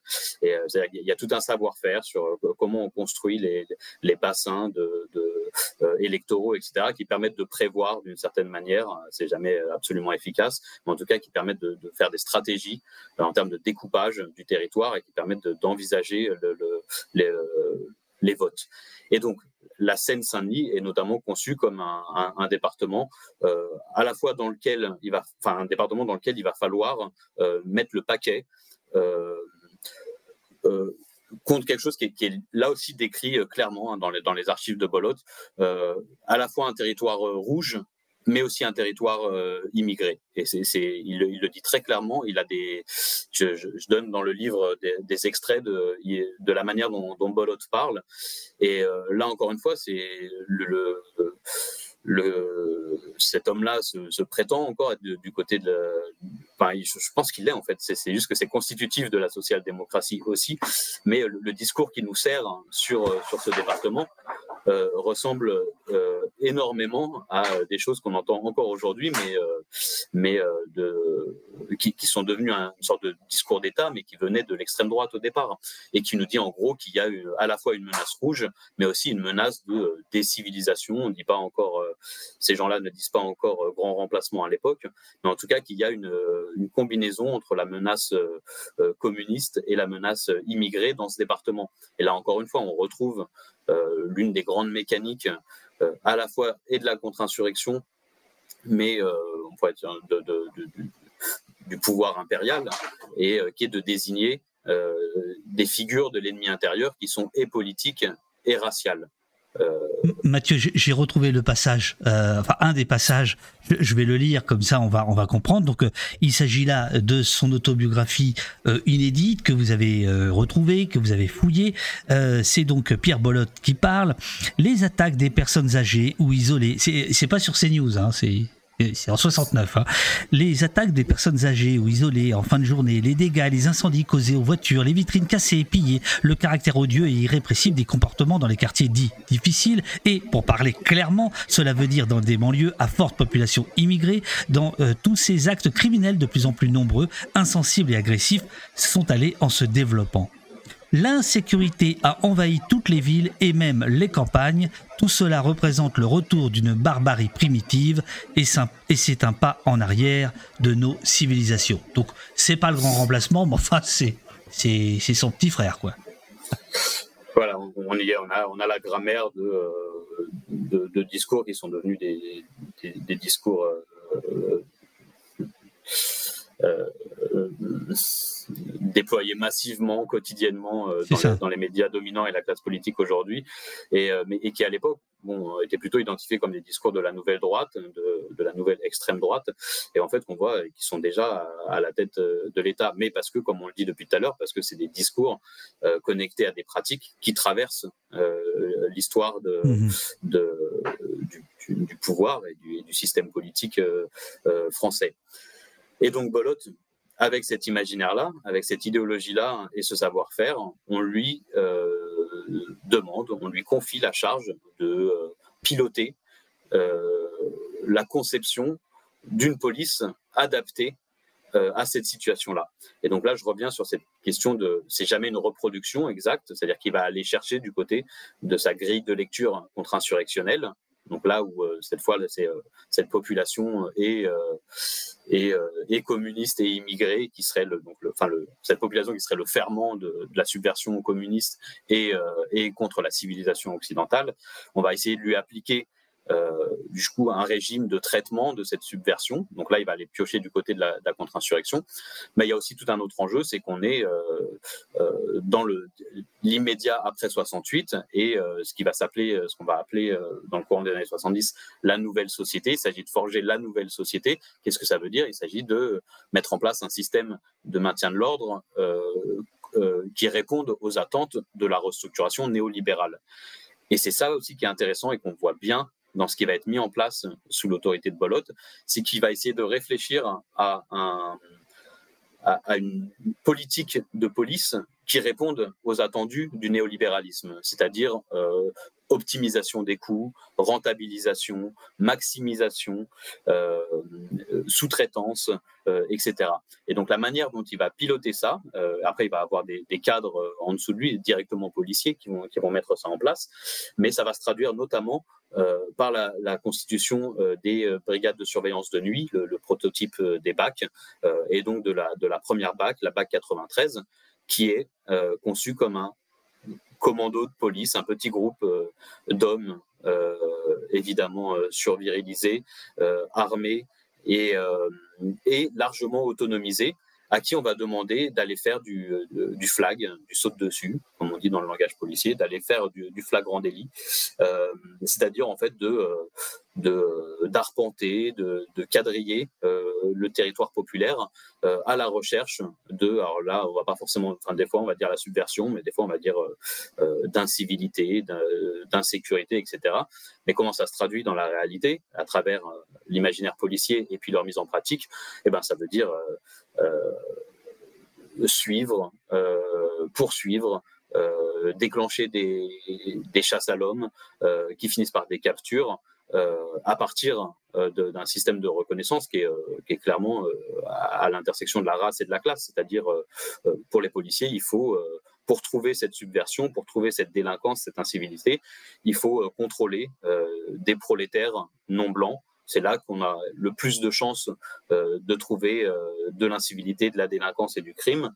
Et, euh, et donc la, ce prototype des bacs, mais c'est ce qui va aussi accompagner sa généralisation à travers les années 80-90, est organisé autour de cette dynamique-là de pouvoir faire du flagrant délit, c'est-à-dire de suivre les gens, d'essayer de les connaître, et puis à un moment, des fois, de laisser faire quelque chose ou de l'accompagner, voire de le, voire de le pousser pour pouvoir se saisir des personnes euh, à un moment donné. Et donc, où on a une sorte d'indistinction là entre le, pouvoir judiciaire et policier, puisque le, ces équipes de BAC, en fait, euh, euh, mettent en œuvre directement des, formes de, de, chasse, de capture et de punition sans l'intervention d'aucun pouvoir judiciaire. Page 92, Elsa, tu, tu, interviens, tu nous interromps quand tu veux, évidemment. Page 92, euh, écris-tu euh, Mathieu, c'est sous son autorité, Pierre Bolotte, et en perspective de créer un nouveau département expérimental que la première brigade anticriminalité est créée le 1er octobre 1971 à Saint-Denis. L'officier de paix principal Claude Durand propose alors, sous l'impulsion de Bolotte, de créer une police anticriminalité consistant, et là tu le cites, à pénétrer la population, et non plus les populations, sous-entendu colonisées, à pénétrer la population pour y chasser de nouvelles figures de l'ennemi intérieur socio-ethnique. Donc, euh, comme le dit Roland, est-ce qu'on pourrait dire, donc ce sont les mêmes gens euh, qui sont revenus, euh, donc on va dire dans l'Hexagone, il a écrit en, en métropole. Donc ce sont les mêmes gens qui sont revenus dans l'Hexagone taper sur ceux qu'ils ont fait partir de leur terre d'origine et plus tard leurs enfants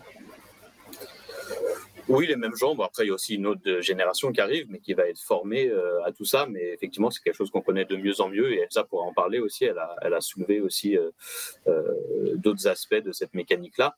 Mais oui, oui, les, les anciens d'Algérie et des, et des, territoires colonisés, lorsqu'ils sont ramenés euh, euh, dans l'Hexagone, dans, l'espace métropolitain. En fait, on leur, la plupart du temps, on leur donne des postes euh, où ils vont avoir accès à des postes dont on considère qu'ils ont un, savoir-faire particulier. Donc, on va retrouver des administrateurs en, pied noir en, Algérie, on va les retrouver à la tête de foyer Sonacotra, on va retrouver dans l'éducation nationale, on va retrouver dans la police euh, euh, énormément. Et, euh, ces gens-là, une grande partie vont, dans leur imaginaire, considérer qu'ils continuent la pacification. Et alors après, c'est ce que j'essayais de dire au début, je ne sais pas si j'étais très clair, mais je ne pense pas que ce soit tant la cause, j'ai l'impression que c'est plutôt un des effets.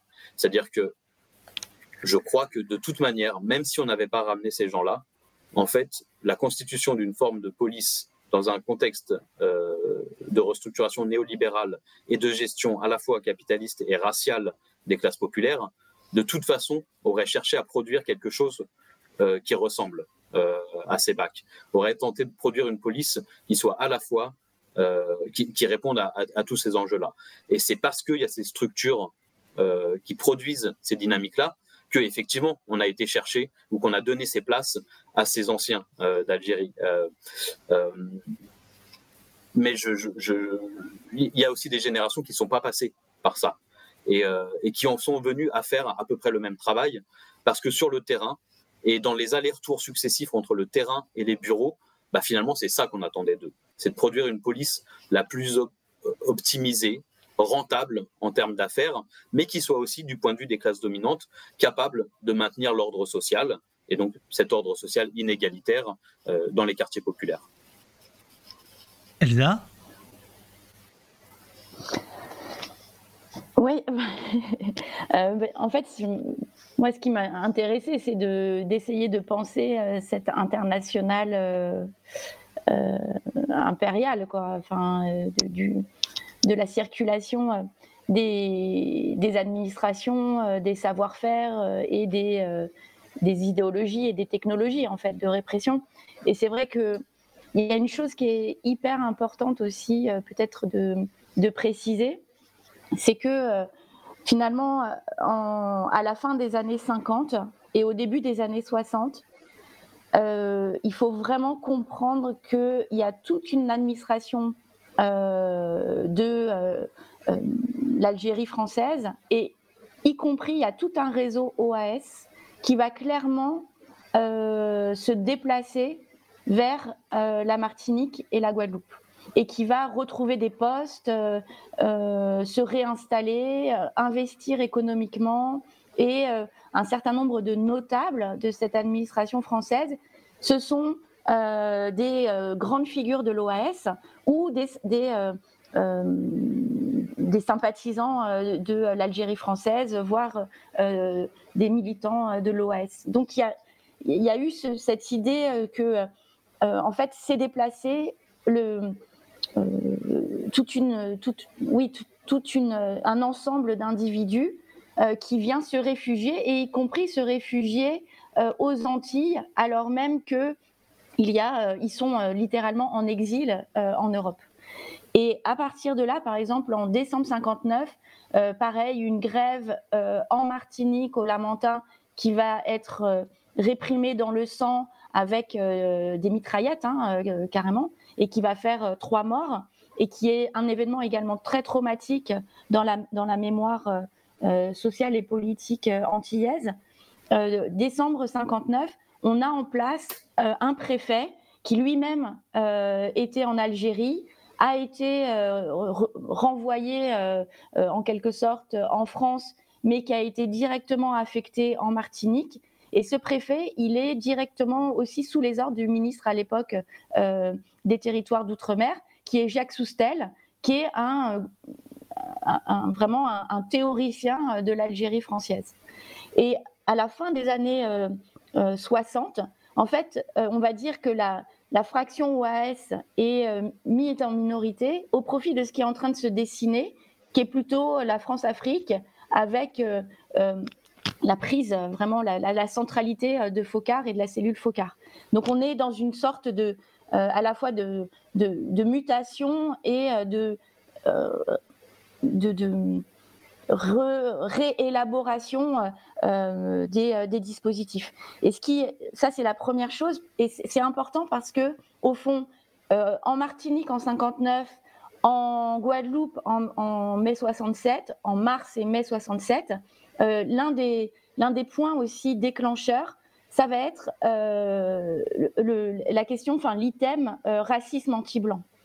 Et donc, ce qui va être mis en avant, c'est le fait que euh, les émeutiers, les mouvements sociaux, euh, les actes d'insurrection aux Antilles visent également euh, les populations blanches et constituent des menaces pour les populations blanches. Donc arrive cette, cette question du racisme anti-blanc et qui va autoriser littéralement à venir dans, une rhétorique hein, vraiment de la défense de, la défense des blancs qui va autoriser à pointer clairement euh, de façon euh, euh, voilà, très ciblée un certain nombre de mouvements dans, une, dans ce qui se met en place et qui est vraiment le, la répression d'une unité noire.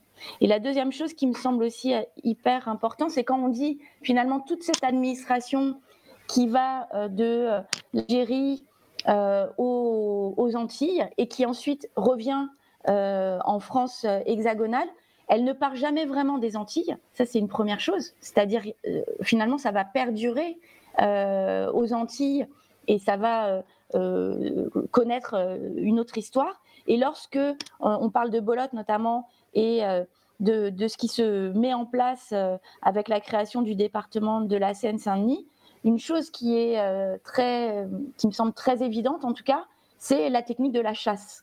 Et la technique de la chasse, c'est-à-dire des unités mobiles qui viennent vraiment euh, infiltrer euh, les territoires, cibler à la fois de façon très très précise ceux qui sont identifiés comme les meneurs, mais aussi avoir des, des, contrôles complètement aléatoires pour créer en fait des formes de terrorisation de la population cette idée de chasse, qui a des implications technologiques hein, évidentes, c'est-à-dire les unités motorisées, l'armement et aussi la législation qui est une sorte de blanc-seing à tuer.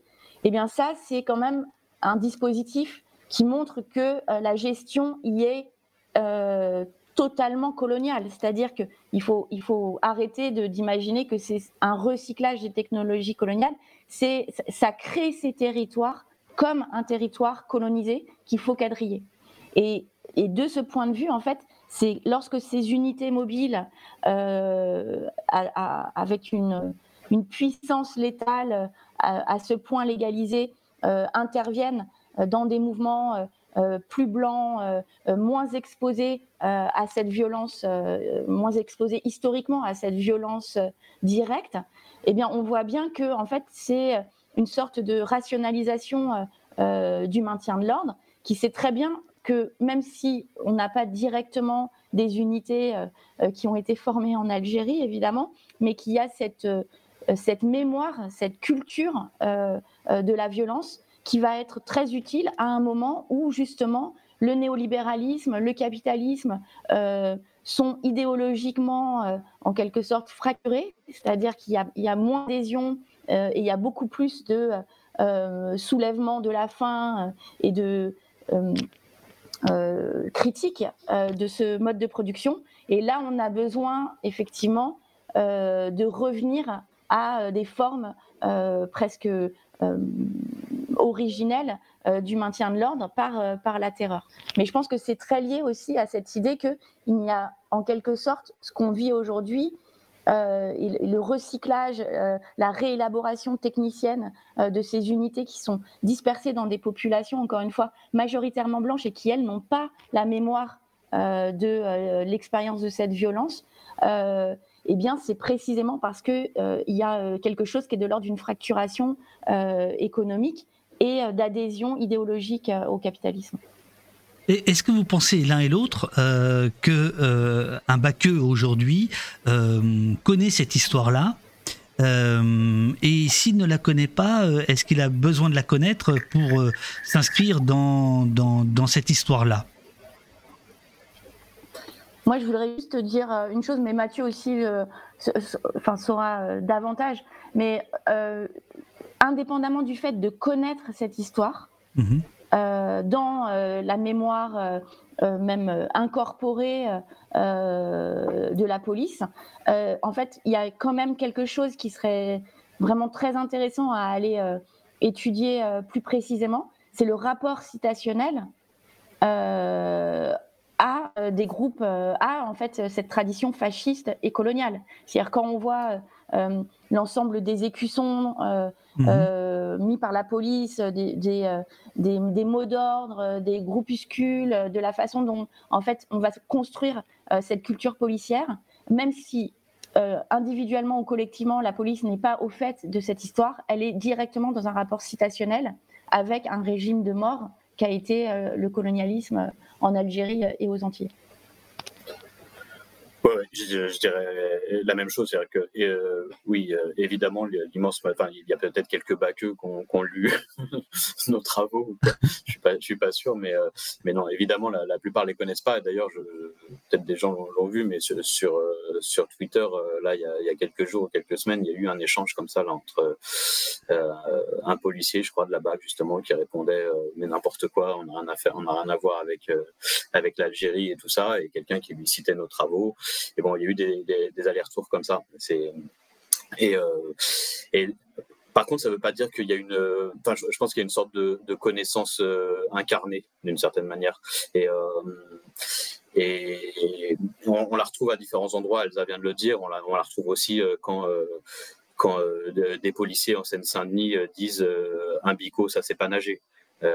bon, est-ce qu'il, est-ce qu'il, ce policier-là, il a une connaissance précise de ce qui s'est passé en octobre 61 c'est pas sûr. Par contre, il a une connaissance incarnée euh, de cette généalogie euh, de, la, technique euh, policière de chasse aux, prolétaires non blancs et, qui traverse toute cette histoire-là. Et encore une fois, il y a, là, il y, un, article qui est sorti il y a, quelques jours et où la citation du policier, c'est on était chasseurs, on est devenu chassés. Et cette idéologie de la chasse, elle, elle est clairement assumée dans le dans l'imaginaire des baqueux. Ils aiment pas trop l'imaginaire du cow-boy, mais l'imaginaire du chasseur, c'est vraiment quelque chose qui est, est revendiqué. Et, et le, travail de, Grégoire Chamaillou nous, a montré ça à, travers, l'histoire, le pouvoir chasseur est l'une des grandes généalogies qui traverse toute l'histoire de, de l'impérialisme euh, jusqu'à aujourd'hui et qui est même au-delà de l'impérialisme, même on pourrait dire de l'histoire de, du politique, l'histoire de, des manières de gouverner, la technique de chasse euh, à l'opprimé traverse toute cette histoire-là. Et, euh, et voilà, donc je pense qu'il y a, voilà, ça va dépendre des, policiers, mais il y, a, euh, il, y a, il y, a, une maîtrise de ce savoir-faire-là qui est euh, euh, pas toujours consciente, mais qui a quand même une réalité. Et une autre, un autre élément aussi qui est, qui est important, c'est que d'un point de vue enfin, sociologique, on peut considérer que, parce que je, je, pense aux travaux notamment de Raphaël Branche sur justement Papa qu'as-tu fait en Algérie, on a cette dimension euh, générationnelle qui est très forte, c'est-à-dire les cadres, euh, euh, même en termes de formation du corps policier. Et, ça, c'est la situation qu'on oublie souvent dans le contexte français. C'est-à-dire que la plupart des pères ou des grands-pères ou des oncles ont fait l'Algérie. Et donc, il y a aussi cette mémoire familiale sur la, le devenir policier qui fait euh, que, enfin voilà, il y a une transmission euh, de toute façon d'un récit, d'un récit de l'Algérie qui est très fort. Et en ce qui concerne par exemple les Antilles, on, peut dire également que toute la question des, de la minorité blanche euh, et à l'intérieur de la minorité blanche, de la communauté pied noir euh, aux Antilles, demeure encore aujourd'hui euh, vraiment une, élite à proprement parler plantocratique, c'est-à-dire qui est propriétaire des terres et des moyens de production aux Antilles. donc c'est pas seulement de l'ordre du symbolique, c'est vraiment de l'ordre familial, généalogique, euh, euh, et, d'une transmission, encore une fois, même si euh, l'histoire en tant que telle n'est pas maîtrisée, en tout cas, elle transpire dans les cultures familiales et sociales, et en, l'occurrence raciales. À propos de, chasse, de chasseurs, Elsa, tu, reviens sur une déclaration de Pierre Bolotte, citée d'ailleurs par, par Mathieu, comme ça on, voit combien c'est bien foutu votre, votre, votre ouvrage, euh, c'est la notion de, de mauvais berger. Ouais. Qu'est-ce que voilà, c'est ouais. C'est un dialogue, euh, c'est un dialogue avec les travaux de, de Mathieu euh, et les travaux de, de Grégoire Chapeau sur les chasses à l'homme. Et c'est ce qui est intéressant dans cette cette idée du mauvais berger, c'est qu'on a souvent euh, opposé en termes, tu vois, de, de modèles pour euh, réfléchir sur les, sur dispositifs de domination. On a souvent opposé un pouvoir en quelque sorte prédateur. Ça, c'est vraiment, ça, ça, tourne beaucoup dans la pensée critique contemporaine, cette idée de prédation. Donc avec un modèle en quelque sorte qu'on appelle synégétique, c'est un modèle de la chasse, ce que rappelait Mathieu, et on l'a souvent opposé à un modèle euh, de gouvernement euh, des corps et de contrôle social qui passe plutôt par ce qu'on appelle un modèle pastoral, c'est-à-dire euh, du berger, voilà, qui, peut être évidemment tout aussi violent, mais qui passe par d'autres techniques de conduite, en quelque sorte, du peuple comme d'un troupeau. Or, ce qui est intéressant dans le, dans, en tout cas dans, le contexte de mai 67 et avec euh, euh, les formes de théorisation que propose Belote, c'est qu'on voit bien que, euh, en quelque sorte, le pouvoir pastoral et le pouvoir de prédation, de chasse, c'est les deux faces d'un même dispositif qui caractérise en quelque sorte la, colonialité du pouvoir et qui permet de comprendre à l'intérieur ce qu'on appelait tout à l'heure le continuum euh, euh, des, techniques euh, contre-insurrectionnelles qui vont à la fois de la chasse létale et, qui a pour aussi pour vocation en quelque sorte de se transformer le troupeau en menace en ennemi à abattre, en parasite, en, animal, etc. et avec, en même temps que la chasse, on a en permanence cette idée d'un contrôle, d'un quadrillage social extrêmement prégnant, extrêmement violent et intrusif, qui va venir déstructurer la moindre tentative de résistance et euh, d'autonomisation. Et c'est les deux faces d'un même dispositif, et en quelque sorte, c'est le devenir euh, du néolibéralisme autoritaire, c'est-à-dire c'est aussi mis euh, ici dans un, dans un contexte très localisé qu'on a étudié très précisément. En fait, c'est aussi à la loupe ce qui est en quelque sorte en train de, d'être généralisé et amélioré aujourd'hui pour euh, euh, un nombre beaucoup plus massif euh, de, de populations. Ce qui, nous amène justement, comme c'est bien fait, à la troisième partie de, votre ouvrage que, que, toi tu signes, Elsa, euh, où euh, tu, démarres par, par, Foucault, euh, par son cours au Collège de France de 76, Il faut défendre la société. Tu reprends la fameuse phrase, formule, maintes fois citée, faire vivre et laisser mourir, pour donc faire vivre et laisser mourir, pour finalement arriver euh, à ce qui va être le sous-titre de votre ouvrage, Guadeloupe mai 67, massacrer et laisser mourir.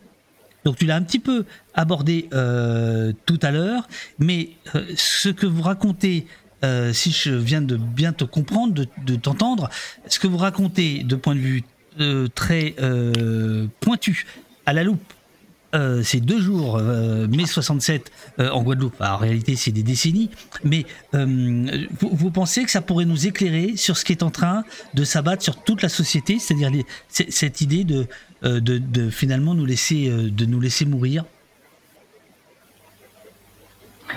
Moi, très rapidement, ce que je constate, ce que je constate, l'idée de, massacrer et laisser mourir, c'était aussi de travailler sur les multiples formes euh, de mort euh, euh, qui, sont l'effet de ces dispositifs de pouvoir.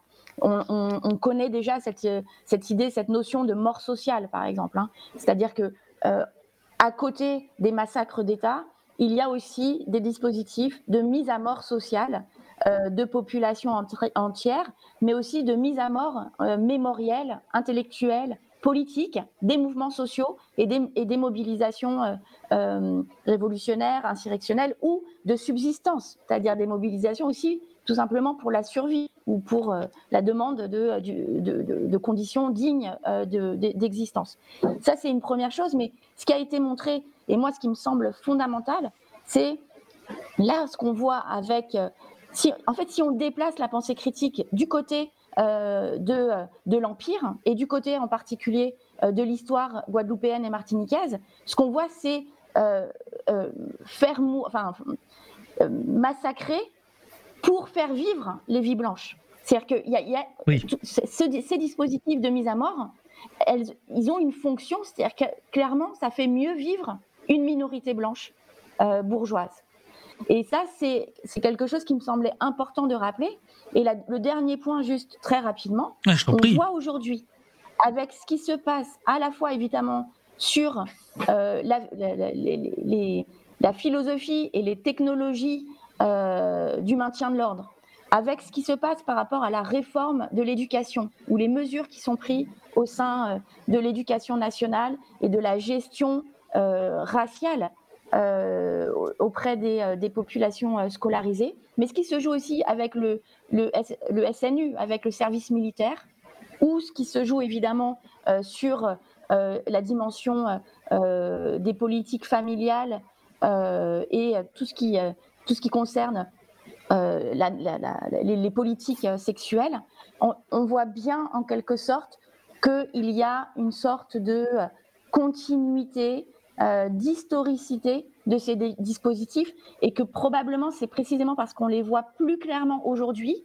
qu'on a un œil aussi euh, plus alerte pour recréer, pour refaire, pour réécrire cette généalogie euh, de l'impérialisme. Mathieu? Ouais, bon,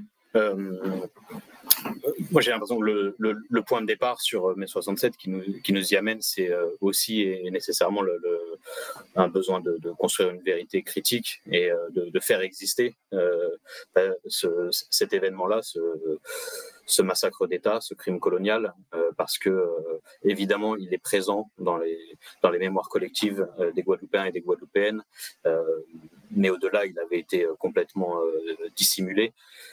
Euh, donc voilà, faire exister une vérité, une connaissance critique, euh, et puis la faire exister dans des pratiques d'éducation populaire, et puis l'intégrer à nos, mémoires, euh, et puis aussi à, nos pratiques de lutte et à nos, mémoires de lutte, dans l'idée aussi d'obtenir une, justice sociale et, une transformation. Et sur cette base-là, oui, il y a dans la connaissance euh, de ce qui s'est passé en mai 67 euh, des éléments qui nous permettent aussi de réfléchir à ce qui se passe aujourd'hui. Mais, euh, on, pourrait y arriver de, plein de manières.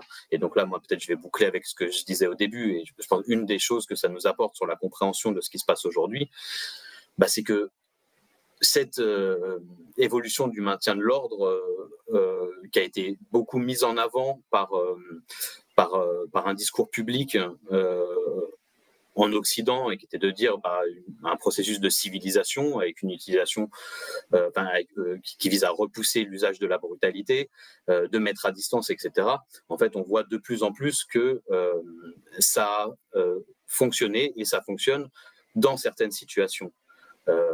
beaucoup sur la gestion de certaines modes de manifestation lorsque, lorsque, lorsque c'est possible de les, de les encadrer sans en venir à, utiliser plus, euh, de, brutalisation, euh, certaines strates de la population, mais que lorsqu'on regarde cette histoire depuis les dominés, depuis les colonisés, depuis les surexploités, en fait, à travers l'histoire, on a en permanence euh, l'utilisation de régimes de violence qui, à la fois, vont puiser du côté du pouvoir pastoral et du pouvoir cinégétique comme ça a été dit tout à l'heure par Elsa, c'est-à-dire à la fois du côté euh, de la biopolitique, de la capture, de la conquête des cœurs et des esprits, cher Abolot, et à la fois euh, du côté de, euh, du pouvoir comme mise à mort ou comme laisser mourir. Et, et que ces choses-là vont ensemble, mais que finalement, le, le, la mise à distance de la brutalisation, c'est plutôt ça qui a été l'exception pour certaines franges de la population dans certaines situations, et que ce qui se passe dans la globalisation sécuritaire, c'est une montée en puissance et une généralisation de ce domaine-là, que moi j'appelle la guerre policière, et qui est un, spectre de régime de, contrôle et de violence qui puise et dans le contrôle, et dans la guerre, et dans la biopolitique, et dans la nécropolitique, et que cette chose-là, euh, on l'a vu à travers les Gilets jaunes, on l'a vu à travers le monde en 2019, euh, tant, enfin, était était principalement réservé euh, aux colonisés euh, jusqu'à une certaine époque et qu'à travers la transformation sécuritaire du capitalisme, cette chose-là monte en puissance et s'élargit et va toucher d'autres franges de, des populations. Elle va les toucher de manière différente, avec des régimes différents, mais elle va être élargie bah, aussi parce que la périphérie enfin, le fait de mettre en périphérie, de, gérer les corps et les vies, euh, de, considérer que les corps et les vies sont euh, sans valeur, cette chose-là aussi euh, s'élargit du point de vue du pouvoir et du système d'accumulation. Il nous reste peu de temps parce que ça fait presque déjà deux heures que qu'on vous écoute. Le, le, chat est très silencieux, c'est assez rare, hein, mais il est il est il est passionné par parce que vous dites. Et là, je, je, je lis euh, euh Lem, euh, Lem Vacast qui, qui nous dit que en tant que Guadeloupéen, ça fait très plaisir de voir des hexagonaux s'intéresser à ce qu'il s'est passé à cette période qui est aujourd'hui entourée de, de, de, de mystères. Euh, est-ce que vous avez le temps pour prendre deux, trois questions, peut-être? Ou vous avez des rendez-vous? Parce que normalement, on avait dit jusqu'à 11 heures. Elsa ah, T'as encore deux minutes? Non, non, c'est ok, ouais. C'est ok? Euh, Alors, euh, je prends, je, je prends euh, au hasard Balthazar, euh, grand silence, euh, te vous demande à propos de Pierre Bolotte, est-ce que vous savez où et quand ont été formés les préfets qui ont mis en place et fait appliquer ce système de répression, c'est-à-dire la, la, contre, la contre-insurrection? Et est-ce que, j'ajouterais, est-ce que c'est quelque chose qui se transmet dans la préfectorale encore aujourd'hui? Bah, ça dépend des préfets, mais il y a quand même une mécanique euh, qu'on a bien repérée et, euh, et qui, est, a d'ailleurs un petit peu son, son décalque dans, dans, la police aussi, mais euh, où bah, le, bah, et puis ça, ça, dépend des époques aussi, mais, mais un, un, certain nombre de, de préfets vont faire valoir dans leur carrière le fait d'avoir été en poste dans les colonies. Alors à chaque fois, ça avait des situations différentes, mais aussi avec des, des, des manières similaires de gouverner. Et Bon, et comme ça se passe sociologiquement dans, un grand nombre de métiers, euh, la formation se fait aussi beaucoup sur le terrain, c'est-à-dire aux, côtés de ses pairs PAIR euh, face à la situation, euh, même si évidemment ces préfets-là sont aussi, d'une certaine manière, enfin sont en quelque sorte pas dire des sont, sont, sont, des ingénieurs du pouvoir aussi. Ils ont ils ont eu une formation profonde, mais euh, ils, vont pouvoir arriver de différentes familles, de différents euh, de différents parcours professionnels, et, euh, et c'est plutôt sur le terrain et sur le terrain colonial qu'ils se forment. Et ce qu'on repère, c'est que le fait d'avoir eu d'avoir été en poste aux colonies, ça revient régulièrement dans, dans, dans, des parcours, bah, c'est valorisé pour être en poste à certains dans certains espaces euh, en métropole, je parle encore de, de régime politique, euh, enfin de la métropole comme régime politique, et donc ils vont être par, par exemple la question des quartiers populaires ou, euh, euh ou d'avoir en charge certaines politiques de, de, de de transformation euh, euh, d'un cadre juridique, etc., on va leur reconnaître une, une certaine, euh, un, certain savoir-faire. Et, je disais tout à l'heure, c'est intéressant, mais parce qu'on observe quelque chose d'assez similaire dans la police, où finalement, c'est pas tant les quelques mois de, formation, qui vont donner une base, que le fait d'être en poste sur le terrain, c'est vraiment dans ce moment-là que, les policiers euh, se forment et se transforment et qui donc vont partager euh, des savoir-faire, des idéologies, euh, des dynamiques et qui sont, qui sont collectives. Parce que là, encore une fois, c'est ce qu'il faut se redire sur Bolot. Bolot, il est exemplaire d'une mécanique socio-historique. c'est pas lui comme individu finalement qui nous, qui nous, intéresse tant que ça. Euh, mais c'est ce qui, euh, ce qui représente. Non, d'autant qu'il a l'air d'être quand même un, un, gras de papier euh, assez quelconque. Euh, voilà, c'est évidemment ce qu'il représente parce qu'il est lui. Euh, voilà, bien sûr, bien sûr. Euh, Sentier Battant vous demande quels sont les points de résonance entre mai 67 en Guadeloupe, alors qui est d'ailleurs écrit M et accent aigu 67, mai 67 et mai 68. Est-ce qu'il y a des points de résonance, Elsa, si tu veux bah, sur euh, mai 67 et mai 68, euh, oui, il y a des points de résonance euh, au sens où une partie de la, des mouvements indépendantistes guyano-antillais se constituent en partie via la diaspora guyano-antillaise mhm.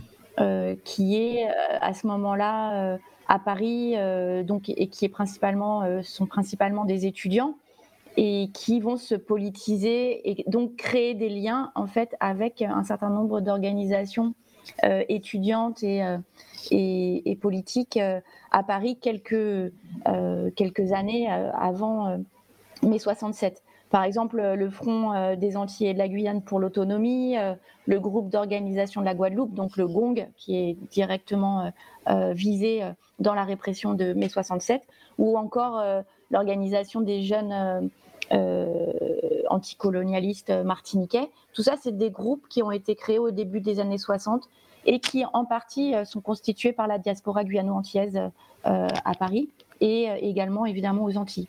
Et donc, il y a des liens très forts, et y compris avec les mouvements indépendantistes caribéens. Et voilà, donc c'est une sorte de constellation, en tout cas. Et mai 68, ce qui est euh, important, c'est qu'une partie des personnes qui ont été arrêtées en mai 67 et qui vont être euh, euh, poursuivies pour atteinte à la sûreté de l'État vont être en procès un an après, à Paris, au moment de mai 68. Donc dans le contexte de la révolution, en tout cas de 68. Donc là encore, enfin, je sais que c'est surtout les travaux hein, de, Pierre Audin qui a travaillé mhm. sur le LKP notamment de 2009, mais qui a aussi fait cette généalogie entre mai 67 mai 68 et les mouvements post-mai 67 aux Antilles. Mais euh, ce, qui, ce qui serait intéressant, juste de préciser, c'est que en revanche, notre imaginaire ou une partie de, de mai 68 est complètement aveugle à mai 67. C'est-à-dire qu'il y a une ignorance et une amnésie ou une production d'ignorance enfin, continuée sur les mouvements euh, se revendiquant euh, ou s'inscrivant dans cette généalogie euh, de mai 68. Oui, c'est une amnésie de mai 67. Non, tu, as raison, y, compris chez les, historiens de la police qui, qui remontent souvent à 68, puisque effectivement, il y a peu de morts, il y en a quelques-uns, mais il y a, je, parle dans l'Hexagone, il y a, peu de morts, comme le, début du, euh, maintien de l'ordre euh, qui serait intéressant à étudier. Et euh, effectivement, mai 67, un an avant, passe, à la trappe. Voilà. Et grâce à votre ouvrage, à vos travaux, c'est fini ce temps-là. C'est-à-dire que je pense que mai 67 est, inscrit également dans l'histoire de la police. Quoi, voilà, de de la police française. Mais effectivement, pendant longtemps, ça, ça ne l'était pas. Alors, il a souvent été euh, question du, du, gong, et Urial, dans le chat, euh, précise qu'il s'agit du groupe d'organisation nationale de la Guadeloupe. Euh, et d'ailleurs, Elsa, tu disais au tout, tout début que tu faisais un distinguo entre indépendantiste, autonomiste, et puis un troisième terme que j'ai que j'ai zappé, j'ai pas, j'ai pas noté, c'était de, de, de, mémoire. Est-ce que tu peux revenir là-dessus? Sur le fait que tu, tu, ben, tu faisais un distinguo Oui, oui, oui. Ben là aussi, c'est des. Euh, il faut prendre le temps aussi de ne pas euh, avoir un, une restitution euh, trop homogénéisante parce que ce serait ne pas faire justice à la richesse des organisations, des, des, collectifs et aussi des positions intellectuelles guyano-antillaise sur cette question euh, de l'autonomie, de l'indépendance, de l'unité, etc. On sait très bien, euh, je veux dire, on a en tête cette position notamment un peu paradigmatique de Césaire qui œuvre pour la départementalisation, donc qui en, quelque sorte, Césaire le, dit lui-même, hein, il fait le pari que mhm. il va avoir véritablement une décolonisation des, des Antilles des territoires domiens. Et puis, quelques années plus tard, au début des années 60, euh, Césaire dira en pleine assemblée, euh, de toute façon, ce pari, euh, clairement, il a, été, il a été perdu, parce que la politique qui se met en place au moment de la départementalisation, c'est une politique d'assimilation, hein, qui est revendiquée par mhm. l'État français, d'assimilation des populations ou des territoires domiens à la France. Et derrière cette idée d'assimilation, c'est l'organisation structurelle de euh, l'exploitation économique de ces territoires, la paupérisation et un régime d'exception qui va faire que l'unité, si vous voulez, euh, républicaine, c'est-à-dire euh, la loi s'exerce partout également, et eh ben, l'exception sur les territoires domiens, elle est continue et donc elle maintient en fait un statut de colonie. Et donc face à ça, il y a plusieurs positions intellectuelles il y a une, grande partie euh, euh, des, intellectuels, donc je, citais tout à l'heure le, député guyanais euh, Justin Cataillé ou Albert Béville, guadeloupéen, grand intellectuel, contre l'assimilation et qui vont prôner plutôt une indépendance et donc une unité caribéenne, c'est-à-dire qu'ils vont penser l'indépendance vis-à-vis de l'Empire français dans le cadre d'une unité caribéenne et d'une fédération caraïbe. Ce qui est vraiment dans la pleine continuation euh, euh, d'un certain nombre de, euh, mouvements intellectuels et politiques caribéens qui s'organisent. Et donc, il y a par exemple, il y a, des, il y a des rencontres, des réunions secrètes à Paris, suivies par les, les renseignements généraux, qui sont très inquiets de cette organisation de la zone caribéenne pour l'indépendance. Et puis, il va avoir un, une, un, débat, un désaccord, parce que indépendance n'est pas, pas exactement la même chose que autonomie. Et donc, une partie des intellectuels guyano-antillais vont prôner l'autonomie, c'est-à-dire un statut à la fois qui reste dans le cadre de, de, la France, mais avec statut autonome euh, et euh, avec une plus grande euh, indépendance des décisions, notamment régionales, pour la Guadeloupe, la Martinique et la Guyane. Et donc ça va être notamment un débat avec, avec Glissant, Édouard Glissant, sur le Front des Antilles et de la Guyane pour l'autonomie, qui ne sont pas pour l'indépendance, mais pour une forme d'autonomie et de véritable, on va dire, émancipation euh, des territoires euh, domiens vis-à-vis de leur statut euh, de, de, territoire colonisé. Mais, mais c'est un, je veux dire, ça se dispute. Et il y a une histoire très précise, en fait, intellectuelle, philosophique, sur ces positions et qui, et qui recoupe pour une part des positions politiques que l'on connaît sur, sur, sur d'autres fronts révolutionnaires. Et je prends une, dernière question, si vous voulez bien, de, Bulle. À part le modèle répressif militaire, quels sont les autres moyens de réponse des pouvoirs à travers l'histoire? Euh, Je réponds. Eh, vas-y, vas-y. Ben, Elsa, elle, a lancé des pistes tout à l'heure hein, sur, la, sur la question du, pouvoir pastoral, euh, de, la gestion de la population comme, euh, comme troupeau. Et euh, il faut bien se redire une fois que, enfin encore une fois que ça va ensemble en réalité. moi, sur, toutes les situations, à travers l'histoire ou à travers les, aires géographiques sur lesquelles je travaille, où en général j'arrive parce qu'il y a eu il y a eu un crime colonial ou un massacre d'État, en fait, on se rend compte qu'à côté, c'est pas à côté en fait, c'est imbriqué, entremêlé. Euh, il y a euh, dans le régime politique qui permet euh, de mettre à mort massivement, il y a aussi un régime de, de gestion de la vie qui passe par plein d'autres moyens et qui vont être de l'idéologie, euh, de l'hégémonie, c'est-à-dire faire accepter le rapport de domination, euh, qu'on considère qu'il est normal ou qu'on considère que c'est juste pas possible euh, de le remettre en cause ou qu'on n'y arrivera pas. je crois d'ailleurs que ça touche un peu au débat entre indépendantisme et, autonomisme aussi. il y a le pouvoir comme divertissement, il y a du pouvoir comme intégration et assimilation, c'est-à-dire de, de normaliser une, existence à la périphérie, mais à l'intérieur d'un système politique, et qui est, une, une, existence qui peut toujours être dégradée, on peut toujours renvoyer euh, de, de, à, l'extérieur du pouvoir comme protection. Euh, voilà, il y a, et puis, euh, et puis tous ces régimes-là, en fait, aussi euh, évoluent, s'adaptent en fonction des situations et des époques.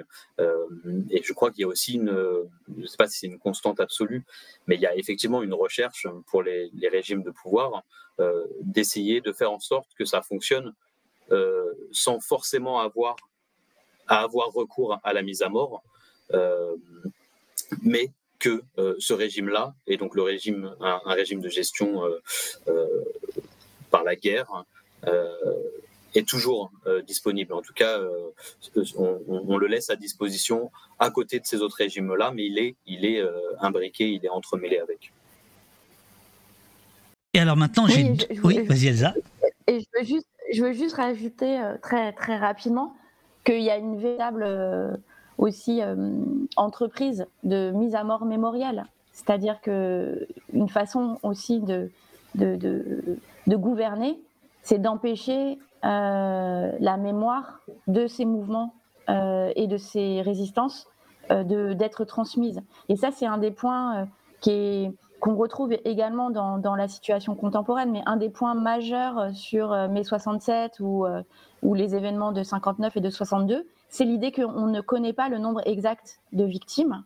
Et dans cette idée d'un point d'interrogation dans l'histoire, en fait, c'est une façon de, de, de, rompre transmission mémorielle, ou en tout cas de créer euh, un trauma mémoriel qui fait que ensuite il n'y a pas de possibilité en fait que ça devienne quelque chose de parlé et qui appartient pleinement à, la, mémoire collective. Et, un dernier point très, très rapide, une des façons aussi de faire de, réprimer, c'est d'endetter les, les, personnes. C'est-à-dire de parce que tous les événements dont nous avons parlé avec Mathieu, ensuite il y a eu des procès il y a eu aussi euh, des centaines de personnes arrêtées et mhm. qui ont dû, euh, notamment sur les procès euh, du, du groupe d'étudiants de l'OJAM en 63, qui, qui, qui, avaient manifesté et, et suite justement au massacre de 59 en Martinique, les étudiants de l'OJAM vont être interpellés, déplacés euh, à Paris euh, emprisonnés et ils vont attendre leur procès et on va leur demander des sommes astronomiques euh, en termes de, de, condamnation et y compris de payer le transport des troupes militaires qui ont dû être déployées pour mater l'insurrection. C'est-à-dire on leur demande de payer les frais de transport de la police, de l'armée. Donc c'est des et ça cette idée d'endettement elle va toucher les individus et elle va toucher aussi les groupes politiques pour les empêcher précisément de poursuivre leur action. Et ça, c'est une mise à mort politique. Alors, je prends une dernière question du, chat que peut-être euh, Mathieu a, repéré de, du M, euh, M. Vacast euh, qui vous demande comment expliquez-vous, alors là on fait un bond dans le temps puisqu'on parle d'aujourd'hui, comment expliquez-vous la faiblesse de la révolte dans nos territoires? Je rappelle que euh, Cavaste est guadeloupéen. Est-ce que la force de ce régime postcolonial, c'est de gérer et de contrôler la colère? Je ne sais pas s'il y a eu. Enfin, moi, moi j'y étais pas, mais de ce que j'en ai vu et de ce que j'ai écouté des camarades. Euh, ça se dit le Moiscast, pardon, pardon, pardon. Le Moiscast, oui. Oui, pardon. que et, en 2009 et euh, par exemple pendant le confinement, euh, il s'est passé des choses, euh, notamment en Guadeloupe, qui étaient d'une intensité en termes de, révolte sociale, d'auto-organisation, qui n'avaient rien à envier à, d'autres territoires. alors voilà, travaillons pas dessus. Je pense qu'il faudrait mieux en discuter avec et des militants locaux et et, bon, voilà, et des gens qui font de la recherche critique précisément sur ces questions-là. Mais en tout cas, bon, de toute façon, j'imagine que le Moakas, c'est pas, il ne veut pas dire qu'il y aurait, ce serait un, un désert en termes de résistance, j'en suis sûr, mais, euh, mais qui, peut-être qu'il faut aussi qu'on, que nous, on, sache voir où, euh, où et quand et célébrer aussi euh, les, les, différentes formes des résistances populaires qui, qui des fois prennent, prennent pas les mêmes formes. Et peut-être moi, ce que je dirais, c'est que au-delà de, enfin, par, rapport à mon boulot, il y a, ok, il y, a, du post-colonial dans le sens où euh, euh, il y a des choses qui persistent. Euh, mais on ne peut pas en rester là. C'est-à-dire le, le, post-colonial a, établi, et c'est bien, le fait que ont persisté des traces d'imaginaire, de, discours, etc., de la période directement impériale. Mais moi, ce que j'observe euh, dans mes travaux et comme, d'autres euh, personnes qui font de la recherche critique à travers le monde, c'est qu'on n'a pas que du poste, on a quelque chose qui est euh, une colonialité extrêmement présente. Et, je crois dans, ce que disait Elsa là sur la dette, et peut-être que j'ai pas rajouté aussi dans les autres manières de gouverner, qui sont celles de faire participer, de faire collaborer, de faire sous-traiter le pouvoir.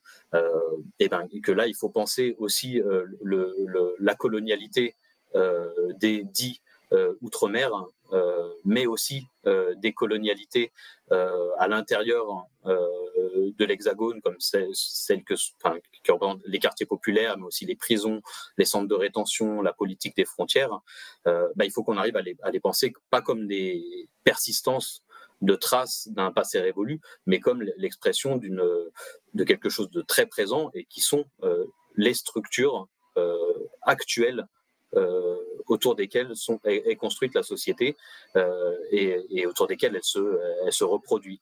Et, euh, et, de ce point de vue-là, il y a quelque chose qui sans doute fonctionne en Guadeloupe du, point de vue de la reproduction d'un ordre social inégalitaire, mais qui fonctionne de la même manière en France hexagonale et, et, dans la plupart, et dans la plupart des, des endroits du monde qui ne sont pas encore dans des processus révolutionnaires. Alors maintenant, les deux, deux dernières questions, et ensuite je, vous libère. Ces deux questions euh, rituelles. Qu'est-ce que nous venons de faire pendant deux heures euh, au poste, selon vous?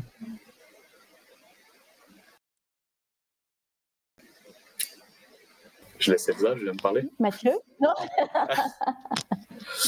Euh, ben, On vient de dialoguer dans plein de sens du terme, se partager des choses je pense que tout ça, ça participe aussi d'une forme d'éducation populaire et même d'auto-éducation populaire. C'est un peu le projet euh, dans, lequel, euh, dans lequel on s'inscrit avec Enquête Critique.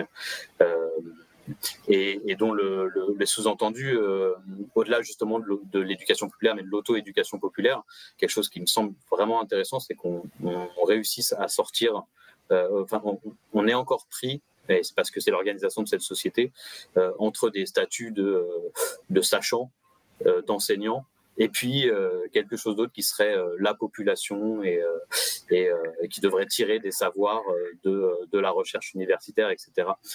Et qu'en l'occurrence, on a, il y a un enjeu très fort et pour les luttes et pour la transformation sociale à, ce qu'on crée des espaces et des moments dans lesquels en fait on, on, dialogue, on réfléchit ensemble, où tout le monde a des savoirs, que les gens aient été à l'université ou pas, qu'ils aient fait de la recherche ou pas, euh, par nos parcours, par nos conditions de vie, par nos existences quotidiennes, on a tous des connaissances euh, précises, critiques, complexes sur euh, les réalités auxquelles on fait face. Et donc, il y a un enjeu fondamental à créer des moments et des espaces pour, pour partager autour de ça, pour s'échanger des choses et pour construire une, une intelligence collective pour construire une, compréhension commune euh, de ce à quoi on fait face. Elsa? Oui, je pense que pendant deux heures, on a, on a dialogué, on a échangé. en fait, on a fait de la politique euh, et de la politique des savoirs, c'est-à-dire qu'on coproduit aussi euh, les savoirs dont nous avons besoin pour lutter ici et maintenant. Et c'est ce qu'on fait, je pense, ensemble. Et l'autre chose, c'est très important euh, de rappeler aussi que à chaque fois que on, porte euh, cette mémoire euh, de mai 67, c'est aussi un hommage aux victimes et que c'est à leur mémoire, voilà, c'est leur mémoire qui, qui, est là avec nous. Et, ce que j'ai dit en tout premier lieu quand on a commencé, je veux redire combien les travaux de Jean-Pierre Sainton et la figure de Jean-Pierre Sainton euh, est importante et, et, combien on a besoin aussi de, de réparation pour remettre euh, euh, ses écrits et sa connaissance au cœur de notre propre éducation politique. Voilà. Et l'ultime, l'ultime question, c'est une citation de Pierre Naville, surréaliste. En 1922, il écrit dans La Révolution surréaliste, il faut organiser le pessimisme. Est-ce que ça vous inspire? Euh, Ouais, moi ça me renvoie un peu à, une autre citation, je crois, qui est de Gramsci, mais qu'il avait déjà rétabli, qui est euh, d'allier un, pessimisme de la, connaissance critique. Enfin, c'est pas formulé comme ça, mais avec un, optimisme euh, de la volonté, euh, de l'espoir. En tout cas, effectivement, la, connaissance critique de, de toute cette histoire, euh, de pouvoir peut nous rendre pessimistes, effectivement, parce que on est face à, une cruauté, une férocité organisée, systématique. Mais de l'autre côté, c'est à nous, justement, de réussir et à cultiver des mémoires collectives, des nôtres, de nos disparus, euh, mais aussi de nos luttes et puis aussi de nos victoires, parce qu'en fait, euh, il y, euh, y, a des victoires. Il y a rarement des, des, grands soirs et des grandes victoires absolues, mais en fait, il y a aussi de la victoire déjà simplement dans, la, dans, la, dans les résistances quotidiennes, et, et c'est à nous de, de, réussir à les voir et à, leur donner de la visibilité, à leur donner de la force, à se les partager, justement pour, pour garder de l'optimisme et pour se rendre compte que dans, tous les systèmes de domination, il y a des formes de résistance qui réussissent à se réorganiser, à s'inventer. Et euh, donc, on a absolument euh, raison euh, de croire qu'on est capable de se libérer collectivement. Elsa, le mot de la fin te revient. Il faut organiser le pessimisme C'est dur. Euh, je sais pas. Ah mais ça peut suffire, c'est dur. Eh, tu sais, ça peut suffire. C'est dur, c'est bien comme réponse aussi. Celle de Mathieu était très bien. Il n'y a pas de souci, mais c'est dur, ça peut être très bien. Celle, de, Mathieu... Celle, de... Celle de, Mathieu... était parfaite. Et euh... C'est pas faux. Voilà, c'est pas faux. Euh... Exactement. Alors, euh, pour, la rendre pour, la, pour, pour, la rendre vraiment parfaite, je cite Sentier Battant, toujours à l'affût, qui dans le chat nous dit euh, la phrase exacte de Antonio Gramsci il faut allier le pessimisme de l'intelligence à l'optimisme de la volonté. Voilà, comme ça, les choses sont bien terminées. Euh, c'est cité. Euh, grande admiration pour la finesse de la pensée d'Elsa Dorlin, dont j'ai lu le livre Se défendre une philosophie de la violence en arpentage cet été. C'est Fleur Flower qui nous dit ça. Merci Mathieu Rigouste et Elsa Dorlin. C'est Uriel qui vous dit ça. Euh, merci pour les informations. C'est Medbed.